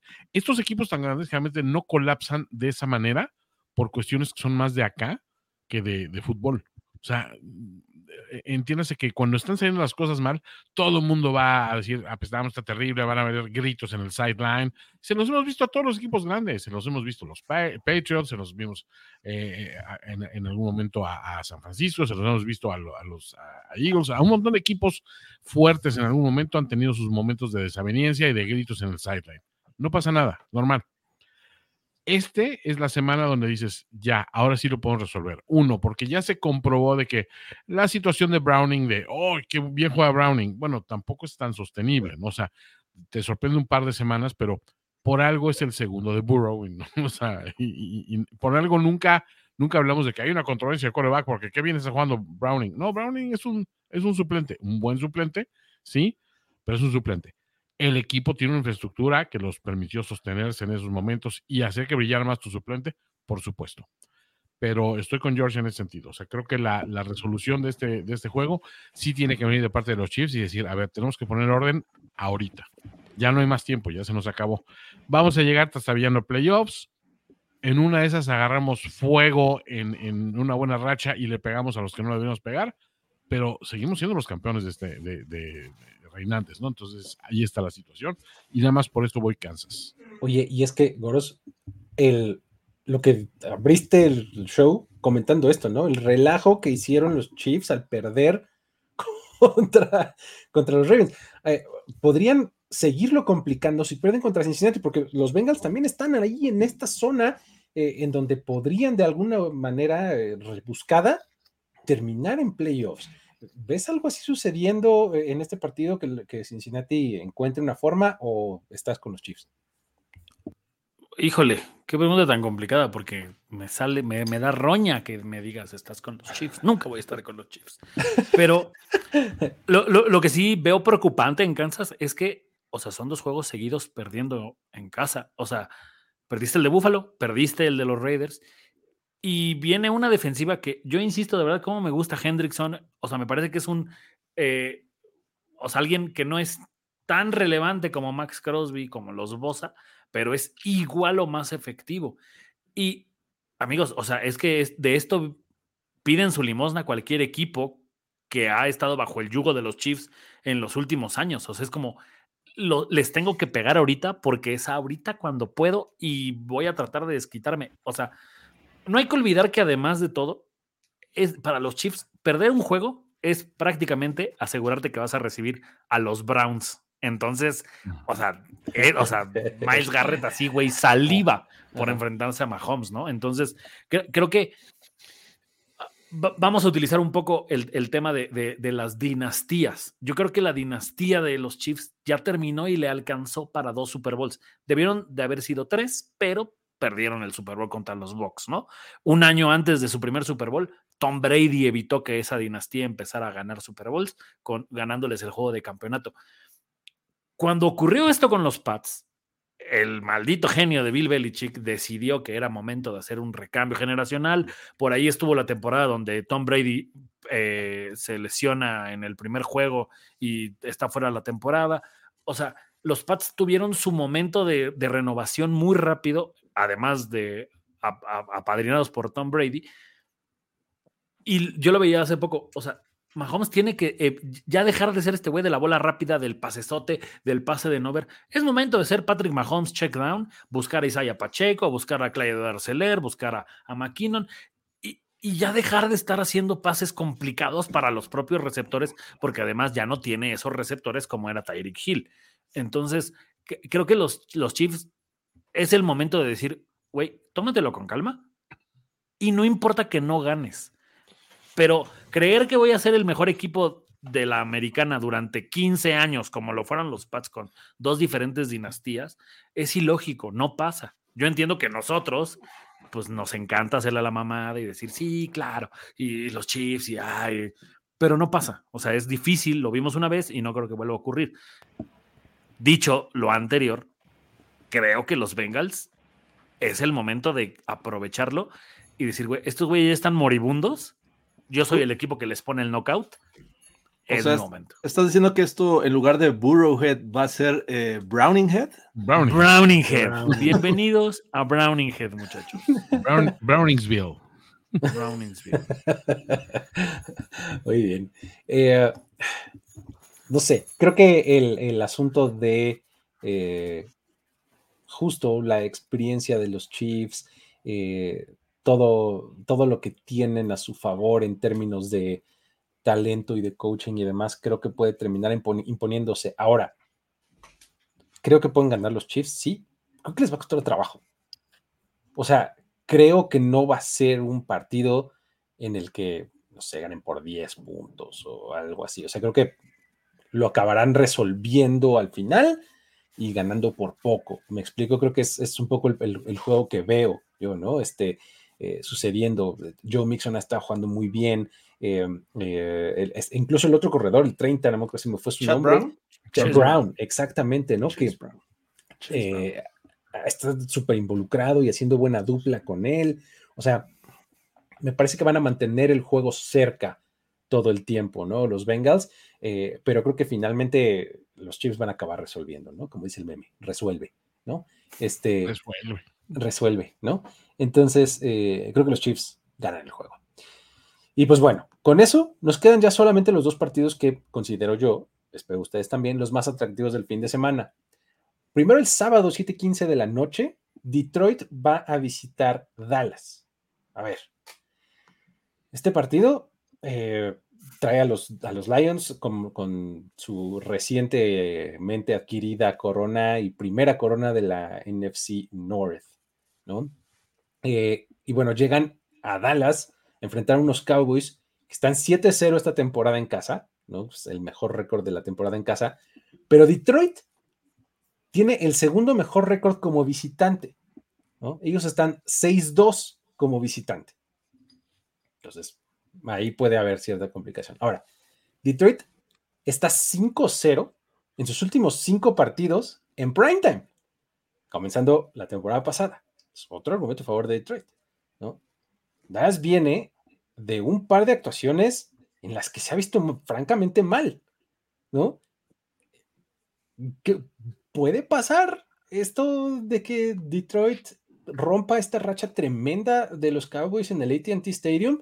¿O crees, Jorge, que este, los Cowboys pongan orden y CD Lamb tenga un juego de 150 yardas y este, Micah Parsons dos sacks y así? ¿Cómo es?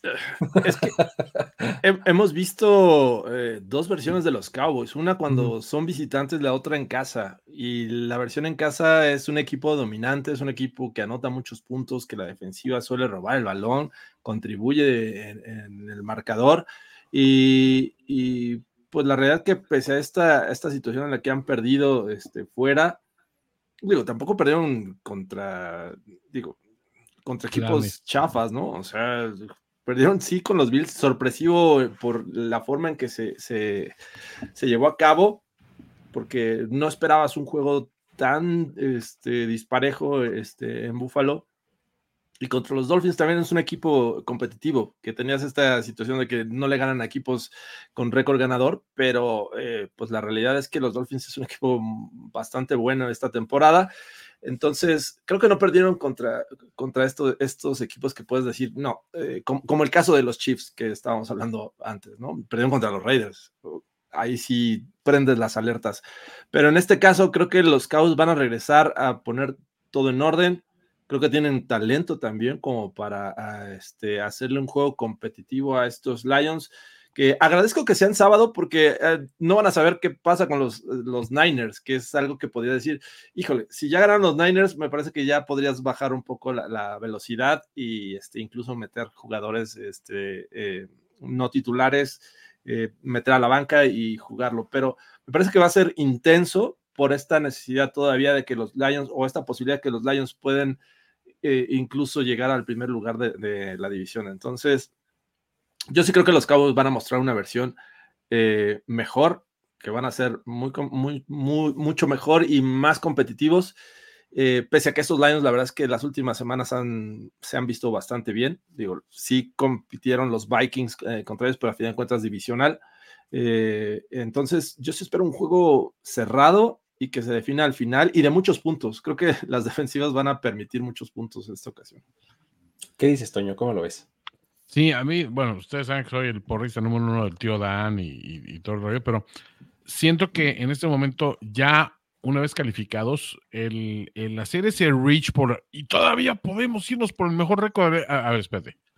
No, no, no, comas ansias, güey. O sea, uh -huh. ya hiciste, creo que ya cumpliste con esa meta esencial que era afianzar esa marca. No vas a hacer este, va a ser el tercer sembrado, segundo mejor sembrado, por ahí va, va, va a quedar la cosa eh, el desgaste físico que implica ir por la localía, este, cuando eres tan bueno como visitante, pues creo que tampoco le veo como que mucha, mucha necesidad de, ¿no? O sea, me gustaría ver que, por otro lado, los Dallas Cowboys, bien lo dijo, lo dijo George ahorita, primero, no perdieron contra un par de flanes, perdieron contra equipos sólidos, y además, no olvidemos, el juego de Miami se decide por un gol de campo al final, o sea, si, si Una gol de campo uh -huh. no pasa absolutamente nada, los Cowboys, y ya, ahí se queda la historia, ¿no? Entonces, creo que, creo que eh, todo el rollo que traemos de repente con, con ese Schadenfreude que nos da con las derrotas de los Cowboys y las ranitas y eso, nos hace pasar por alto que el equipo sigue estando fundamentalmente sólido en muchos sectores y como tal sigue siendo un contendiente. O sea, cuando la gente empieza a tratar de, es que son una mentira, un espejismo, todas esas cuestiones, creo que más bien, a ver, nosotros lo hacemos en Reaction porque es parte de nuestro mame, pero no te lo puedes creer realmente. O sea, son equipos sólidos de, de los dos lados de la bola. ¿Con quién me quedaría yo? Con el que va invicto en casa y que tiene mucho por demostrar, porque sí veo que pierdes otro juego más contra un contendiente y entonces sí ya queda no solo en, en la percepción, en tu propia autoconfianza decir, güey, es que no, no podemos, ¿no? o sea, es el, es el obstáculo infranqueable, ¿no? O sea, e, e, en una instancia donde realmente tienes que jugártela, no podemos y no nos va a dar para eso. Por eso voy Cowboys. O sea, creo que me gusta que la, las situaciones en ese momento ya, ya pudieron ver cómo perdieron y, y, que son situaciones más fortuitas en un, en un, caso y de un descuido contra unos Bills que los Bills, sabes que este equipo de repente Bills explota, te anota 27 puntos de, de entrada y ya, oye, ahorita cómo los alcanzo, pues te va a costar muchísimo trabajo y lo más seguro es que no lo logres. Entonces, eh, vamos, vamos con, con Dallas. Y es que justo esa fue la fórmula que le aplicaron los Ravens, no sé si te acuerdas. Eh. Cuando, cuando Detroit perdió contra Baltimore, ¿qué pasó? Eso justamente. O sea, uno, otro, ya cuando vieron estaban enterrados en un agujero que no pudieron salir de él. Y es algo que los Cowboys pueden hacer cuando están en casa, ¿no? Gorosco, ¿qué opinas del partido? ¿Cómo lo ves? Opino que siendo las 9.55, me, me extraña que nadie haya puesto la estúpida broma de que es el juego Dallas por Detroit. Dicho después de ese chiste okay. picante. Picante. no grite. ¡Ay, la comedia! Chiste rojo. rojo, claro. Jaca, jacaroso, como decían. Jocoso, jocoso. Jocosón. Sí. Eh, el, ¿Sabes cuál es el tema? Que, que justo Dallas no ha enfrentado. la marca temporal, dicen a las 9.50. ya, ya, es hora de decir este tipo ah, de chistes. Bien, bien. Ah, sí. eh, Dallas no ha enfrentado en casa, salvo el tema de Filadelfia, que además creo que el, el juego terrestre de Filadelfia me ha quedado de ver un montón. Eh, o sea, vino Buffalo que le puso, le puso un, mira, te presento a James Cook. Llegan los Dolphins que tienen a Mostert y que tienen ahí este, a Chain y a todos los demás, gente velocista. Y ahora viene Jamir Gibbs, que está teniendo un cierre de temporada espectacular. Ya, ya, ni me acuerdo que le den la bola a Montgomery, ¿sabes? Entonces, creo que los Lions justo tienen este tipo de juego que se le está complicando muchísimo a los Cowboys, que es corre por el lado de donde no esté Micah Parsons. Eh, o sea, estaba viendo una estadística, a Micah Parsons van 38 eh, jugadas consecutivas que no, le, que no le marcan un holding. Entonces, o sea, creo que hasta los. Y en, y en todas hay holding. Sí, en todas hay holding, ¿no? Entonces, o sea, creo, creo, que, creo, creo que los Cowboys van a tener de verdad una gran, gran prueba en casa.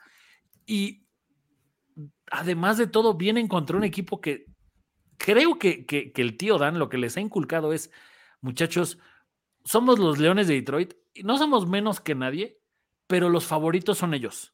Ellos son uh -huh. los que necesitan ganar. Ellos son los que les surge la victoria. A ellos son los que los van a buchar. O sea, creo que los Lions están aprendiendo a hacer este equipo incomodísimo, pero que no tienen ni obligación de nada. Entonces, eh, cre creo que creo que los Lions van a ganar este juego. Y, y, y no por un tema de, de, de corazonada, sino porque tienen las armas ofensivas para complicarle lo suficiente el juego a los Cowboys, que últimamente su defensiva está desaparecidísima. Harry Potter y las 9.50. o sea, Gorospe Falcón. Me gusta ese, ¿eh? O sea, el, te, el, tema de los, de, de, los Cowboys en zona roja ya dejó de ser chistoso. O sea, el, el, no touchdown de, de, de Tony este Pollard, ¿no? Tony Pollard, cómo sí. suelta el balón después este O sea, ya siento que son instancias donde los Cowboys tuvieron que haber resuelto esto hace años y siguen teniendo problemas en zona roja. Entonces, Ahora, yo, yo te, contra, te voy a contradecir un poco, Goros. Sí sigue siendo un poco chistoso todavía. No tanto como el comentario de Madrigal Fernando que acaba de bautizar esta película como Animales albureados. Los.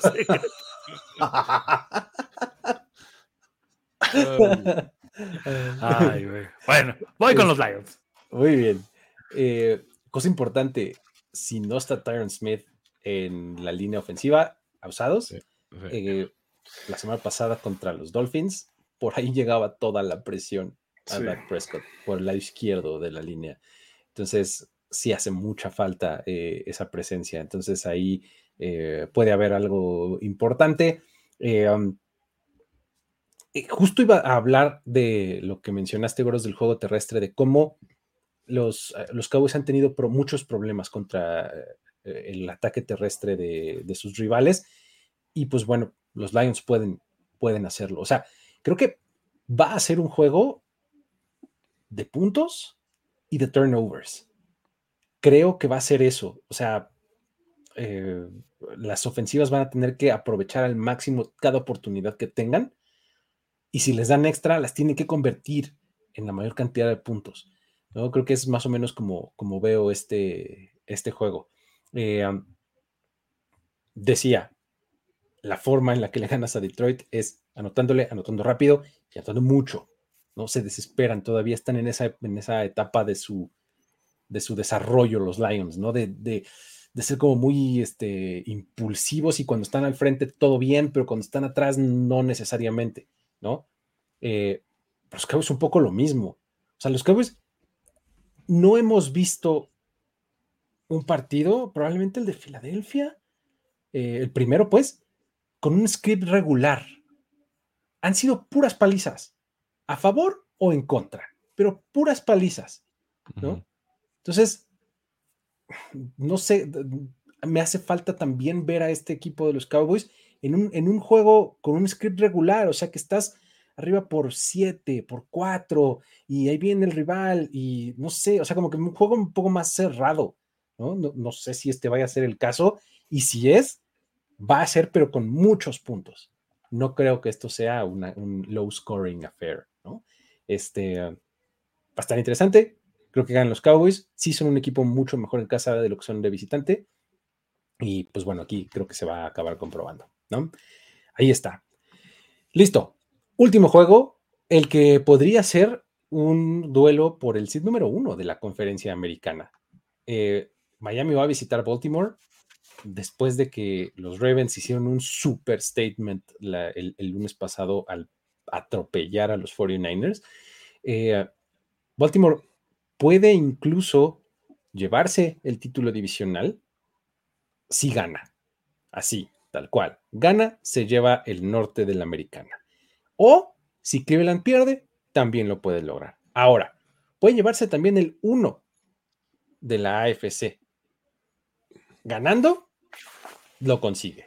Entonces, Miami está peleando por eh, el título de la, de la eh, conferencia este, de la división este, perdón, de la conferencia americana, y por mantener vivas sus posibilidades de llegar a ese, eh, a ese seed número uno.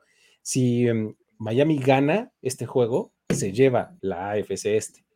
Incluso si Buffalo pierde, también se llevaría este, el este de la, de la americana, ¿no? Entonces, es un duelo bien interesante porque Baltimore permite solamente 16.3 puntos por partido. Es la mejor defensiva de la liga en este momento. Mientras que Miami es la mejor ofensiva en puntos con 30.9 puntos por partido. Y Baltimore además lidera la liga con 26 robos de balón.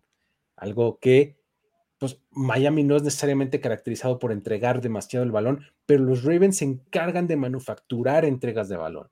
Entonces, va a estar bien interesante. ¿Qué dices, Toño? ¿Cómo ves el partido? Amigos, Jorge Tinajero lo pidió, Jorge Tinajero lo tiene. ¿Qué es eso? Harpas, muchachos, vámonos a dormir. Buenas noches. Gracias, esto fue todo. Diviértense en Playbook. Ay, no antes de empezar el juego, explícame, ¿cuál, ¿cuál es el motivo de no haber hablado de los Bills en Overreaction? Porque fue en sábado, ¿no? Este, hablamos solamente de los del Hablaron de todos y los lunes. juegos, menos no, no, del no, de Buffalo. Ni, ni el de Rams, ni. Claro que hablaron de los Rams. No hablamos de los Bills, no hablamos de los Steelers. ¿No hablamos de los Bills? No. Sí, fíjate lo importante es que son así. ¿A poco no me di cuenta que ni hablamos de. Exacto, Víctor Cruz está en lo correcto. Nuestro siguiente, nuestro siguiente partido, programas políticos. Buenas. partidos políticos? Partidos políticos. Muy bien. Ay, no sé. Por favor, con el análisis. Va, vas, Toño. No, a, a ver, volviendo a, a- a lo que fue la demostración de, de- de Ravens contra, contra Niners, creo que exhibieron todo lo que ya sabíamos de ellos, que es un equipo, uno, que tiene una defensiva explosiva, o sea, capaz de sacar de sus casillas a cualquiera porque lanzan muchos esquemas distintos y, y- y tienen, tienen mucha versatilidad, o sea, eso se sabía desde antes. Se sabía un poco, obviamente, por el esquema de jugador que es y porque es un ex MVP de la liga. Este, o sea, Lamar Jackson, su, su peligrosidad, que dices, no te tiene que lanzar para 500 yardas para, para apalearte, es simplemente generar que la, se sigan moviendo las cadenas, moviendo las cadenas, moviendo las cadenas. Si es por los, por los pies, bien. Si es con un check down, bien. Si es por un pase profundo, bien. Si es por alargar la jugada un segundo más para encontrar a, un, un receptor que, esté de- desmarcado, todo, todo lo puede hacer en ese sentido. Y por mucho que le pusiste de spy a uno de los, de los linebackers, si no el más dinámico de la liga en, en Fred Warner, uno de ellos, pues tampoco es tan fácil solucionarlo por ahí. Porque además tiene juego terrestre. O sea, tienen todos los elementos que necesitas para hacer, tener ese balance perfecto, que es un poco como veíamos a Eagles el año pasado. Ahora, del otro lado que tienes, explosividad. O sea, una, una cuestión que dices, si estos se van arriba rápidamente, creo que, o sea, si, si, si no hay forma de contener para los Ravens una ofensiva que tiene ese potencial de desencadenar todo en un, en un chispazo, creo que es donde puedes pensar que los Dolphins pueden, pueden ir hacia adelante y llevarse una, una victoria improbable, porque siento que los Dolphins no están tan, tan estructurados como para aguantar los embates de, un, de, de una ofensiva como la de, como la de Baltimore, pero sí tienen que convertir touchdowns, o sea, olvídense de, de goles de campo, o sea, Dolphins tiene que llegar y cada posición tiene que ser un touchdown, o sea, religiosamente. Y si te toma este, todo el cuarto avanzar el balón y, e, e ir este, conservadoramente, hazlo. Mejor. Pero anota, anota de siete. Baltimore no te va a dar mucha latitud para operar en esa situación. Lo vimos en la, la semana pasada. Un equipo que está lleno de soluciones a la ofensiva. Tú analizas los números y dices, bueno, ok, o sea, Christian McCaffrey tuvo una buena salida. O sea, los, los receptores no lo hicieron tan mal. O sea, había, había con qué. Lo que pasa es que, o sea, a tu coreback lo, lo borraste de una manera categórica y ya, ahí se acabó un poco la historia. Entonces bueno, de, alguna forma sí había cómo, ¿no? Si los Dolphins pusieron atención al juego anterior, tienen que salir así, pero guns blazing, güey. O sea, por todos lados, eh, con, con, toda clase de, inventiva. Y creo, quiero creer que puede ganar Dolphins, pero se me haría muy extraño. O sea, voy a ir nada más por llevar la contraria y por el, por el ardidaje de nos ganaron, voy Dolphins, pero, pero, pero el corazón me dice, o sea, la lógica me dice que va a ganar Ravens, pero los Dolphins creo que tienen una oportunidad. Claro, claro. Y es que tienes que pensar en que también la defensiva de los Dolphins está jugando bien. Sí. ¿no? Y que Jalen Ramsey ha estado haciendo muy bien las cosas. No es que los Ravens tengan un super receptor número uno, mm. pero lo, lo, hacen bastante bien, ¿no? Eh, ¿Cómo ves, este, Goros, este partido? No sé, porque ya la gente me regaña. Dicen que nada más hago análisis con, con, con este con el estómago. Ten cuidado con el corazón, Goros. No, o sea, pero es que a ver. O sea, dijimos que Dallas era favorito la semana pasada, o dije que Dallas ganaba. Sí.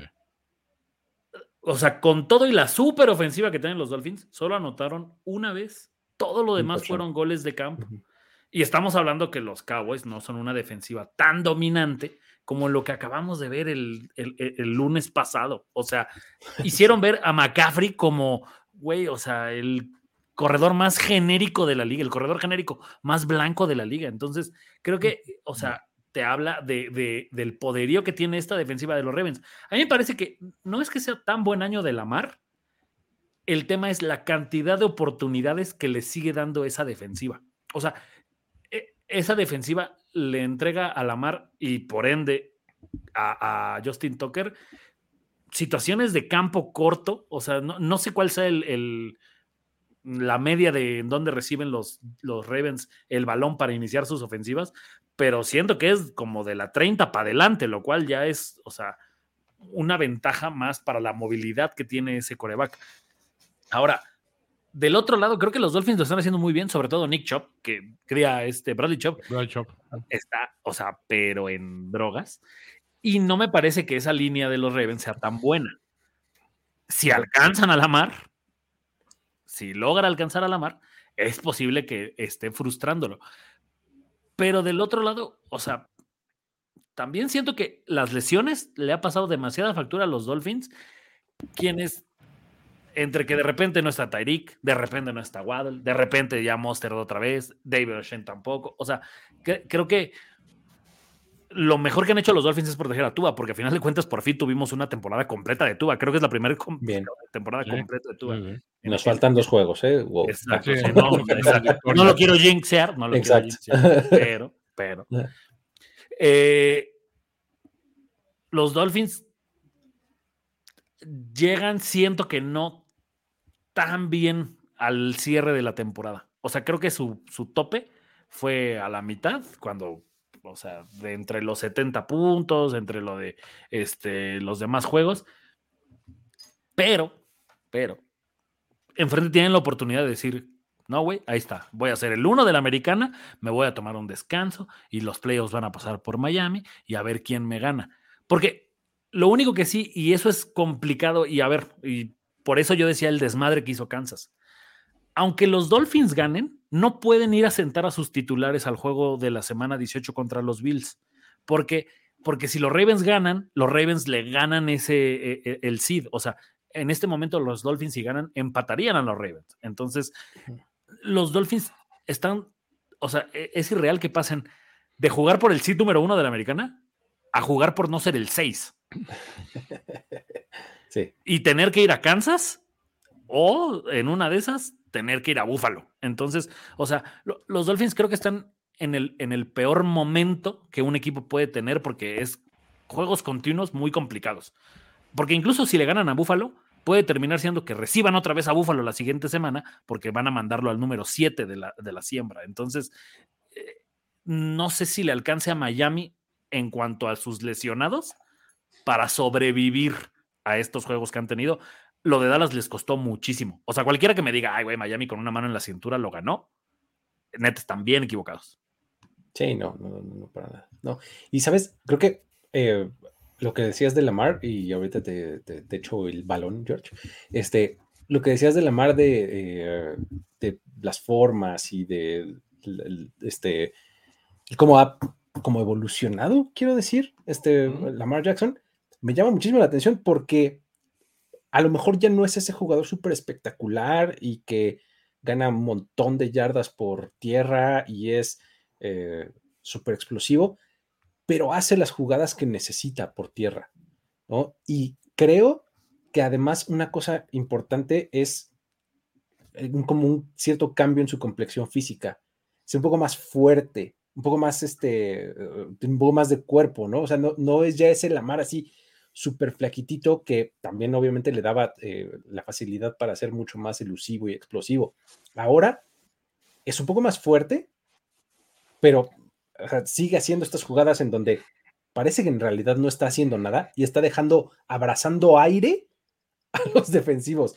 O sea, veías las persecuciones justo de Fred Warner o, este, o de Dre Greenlow y se veían francamente ridículos. Eso no pasa. Esos dos Tercer- linebackers tercera, y, tercera y 18 les hizo 30 yardas, güey. ¿no? eh, esta jugada es, eh, de verdad, ves a todos los funes pasándose horrible en sus persecuciones y es por puro, por pura habilidad de la mar de cómo se puede parar en un instante y arrancar para otro lado de inmediato, ¿no? Ese tipo de cosas las sigue haciendo, pero la ofensiva de, Tom- de Todd Monken le ha abierto otras posibilidades y lo está haciendo mucho, mucho mejor. Eso desde mi punto de vista lo hace todavía mucho más peligroso, porque si antes eras Lamar Jackson peligroso 90% por tierra, 10% por pase, ahora estás en un 65-35, ¿no? Está, está impresionante. o sea, a mí me parece que está increíble lo de Lamar. ¿Cómo ves, George, el juego? Eh, creo que, a ver, lo que vimos el juego pasado de los Ravens, eh, y no quiero que suene a que los estoy demeritando, pero esa versión de la defensiva no la hemos visto toda la temporada. Sí es muy buena, creo que tiene la capacidad de, hacer muy buenos juegos.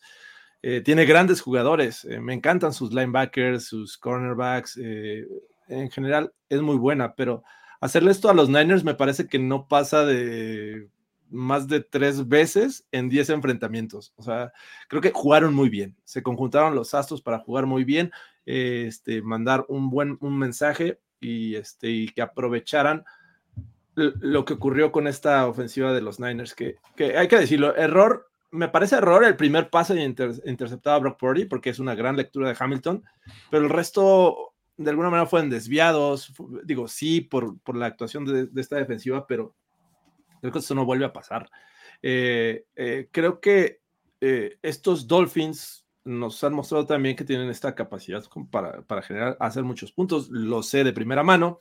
Y como bien decías, Luis, una, una defensiva que ha mejorado. Bradley Chop jugando muy bien, Sealer por el centro, Van Hinkel, este, Ramsey, Howard, el, que me digas, en conjunto están haciendo un buen trabajo. Creo que por fin Big Fangio está encontrando la forma de sacar el provecho a este talento que al principio de la temporada como que nos dejaba un mal sabor de boca, creo que en este momento están mejor. Entonces se enfrentan dos equipos que tienen esta capacidad de ganar en cualquier terreno y sí, por lo que me digan de los Dolphins, creo que en este justo momento pueden ganar tanto en casa como de visitante.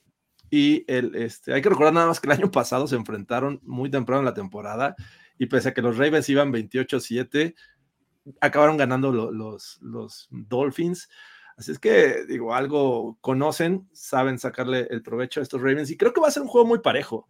Tengo que ir por los Ravens porque siento que ha sido un mejor equipo esta temporada, que juega en casa, pero definitivamente va a ser un juego, siento que va a ser un juego muy, muy parejo a diferencia de lo que, que vimos en, en San Francisco. Así es que sí, sí voy Ravens, pero no por mucho. ¿eh? También, otra de las claves podría ser la ausencia de Jalen Ward, ¿no? Eh, Puede ser. tiene ahí una torcedura de, de tobillo. Digo, Tyreek Hill sabemos que es el hombre importante y el desequilibrante de, de la ofensiva, pero este, Jalen Waddle es una muy, muy buena opción 2, ¿no? Entonces, me parece que el bajón de Waddle a Cedric Wilson, ¿no? Que es normalmente el 3, o, o Braxton Berrios, que es el 4 o algo así, ya es más, ya es considerable, pues, ¿no? Entonces, eh, ahí puede estar una, una alerta, pues, para Miami. Y eh, del otro lado también, eh, pues, los Ravens, a mí lo que me encanta es el juego de Kyle Hamilton, ¿no? Es- está teniendo una súper temporada. Eh, la pareja de linebackers que tienen es una bestialidad también. O sea, me parece que el lunes vimos a las dos mejores parejas de linebackers de la liga, ¿no? O sea, con San Francisco y, y Baltimore, ¿no? Y ahora, eh, pues van a tener enfrente una muy, y muy, muy interesante prueba contra el backfield de los Dolphins, que está jugando súper bien también. Raheem Mostert, más de 20 touchdowns en la temporada. Eh, va a estar bastante interesante el juego, estoy de acuerdo. Creo que va a ser muy parejo. Sin embargo, creo que los Ravens están en mucho mejor momento. Este, creo que van a ganar los Ravens. Ahí está. Listo. Pues con esto llegamos al final, amigos. Muchísimas gracias por haber estado por acá en este episodio canónico de Playbook que, que tuvo de todo, ¿no?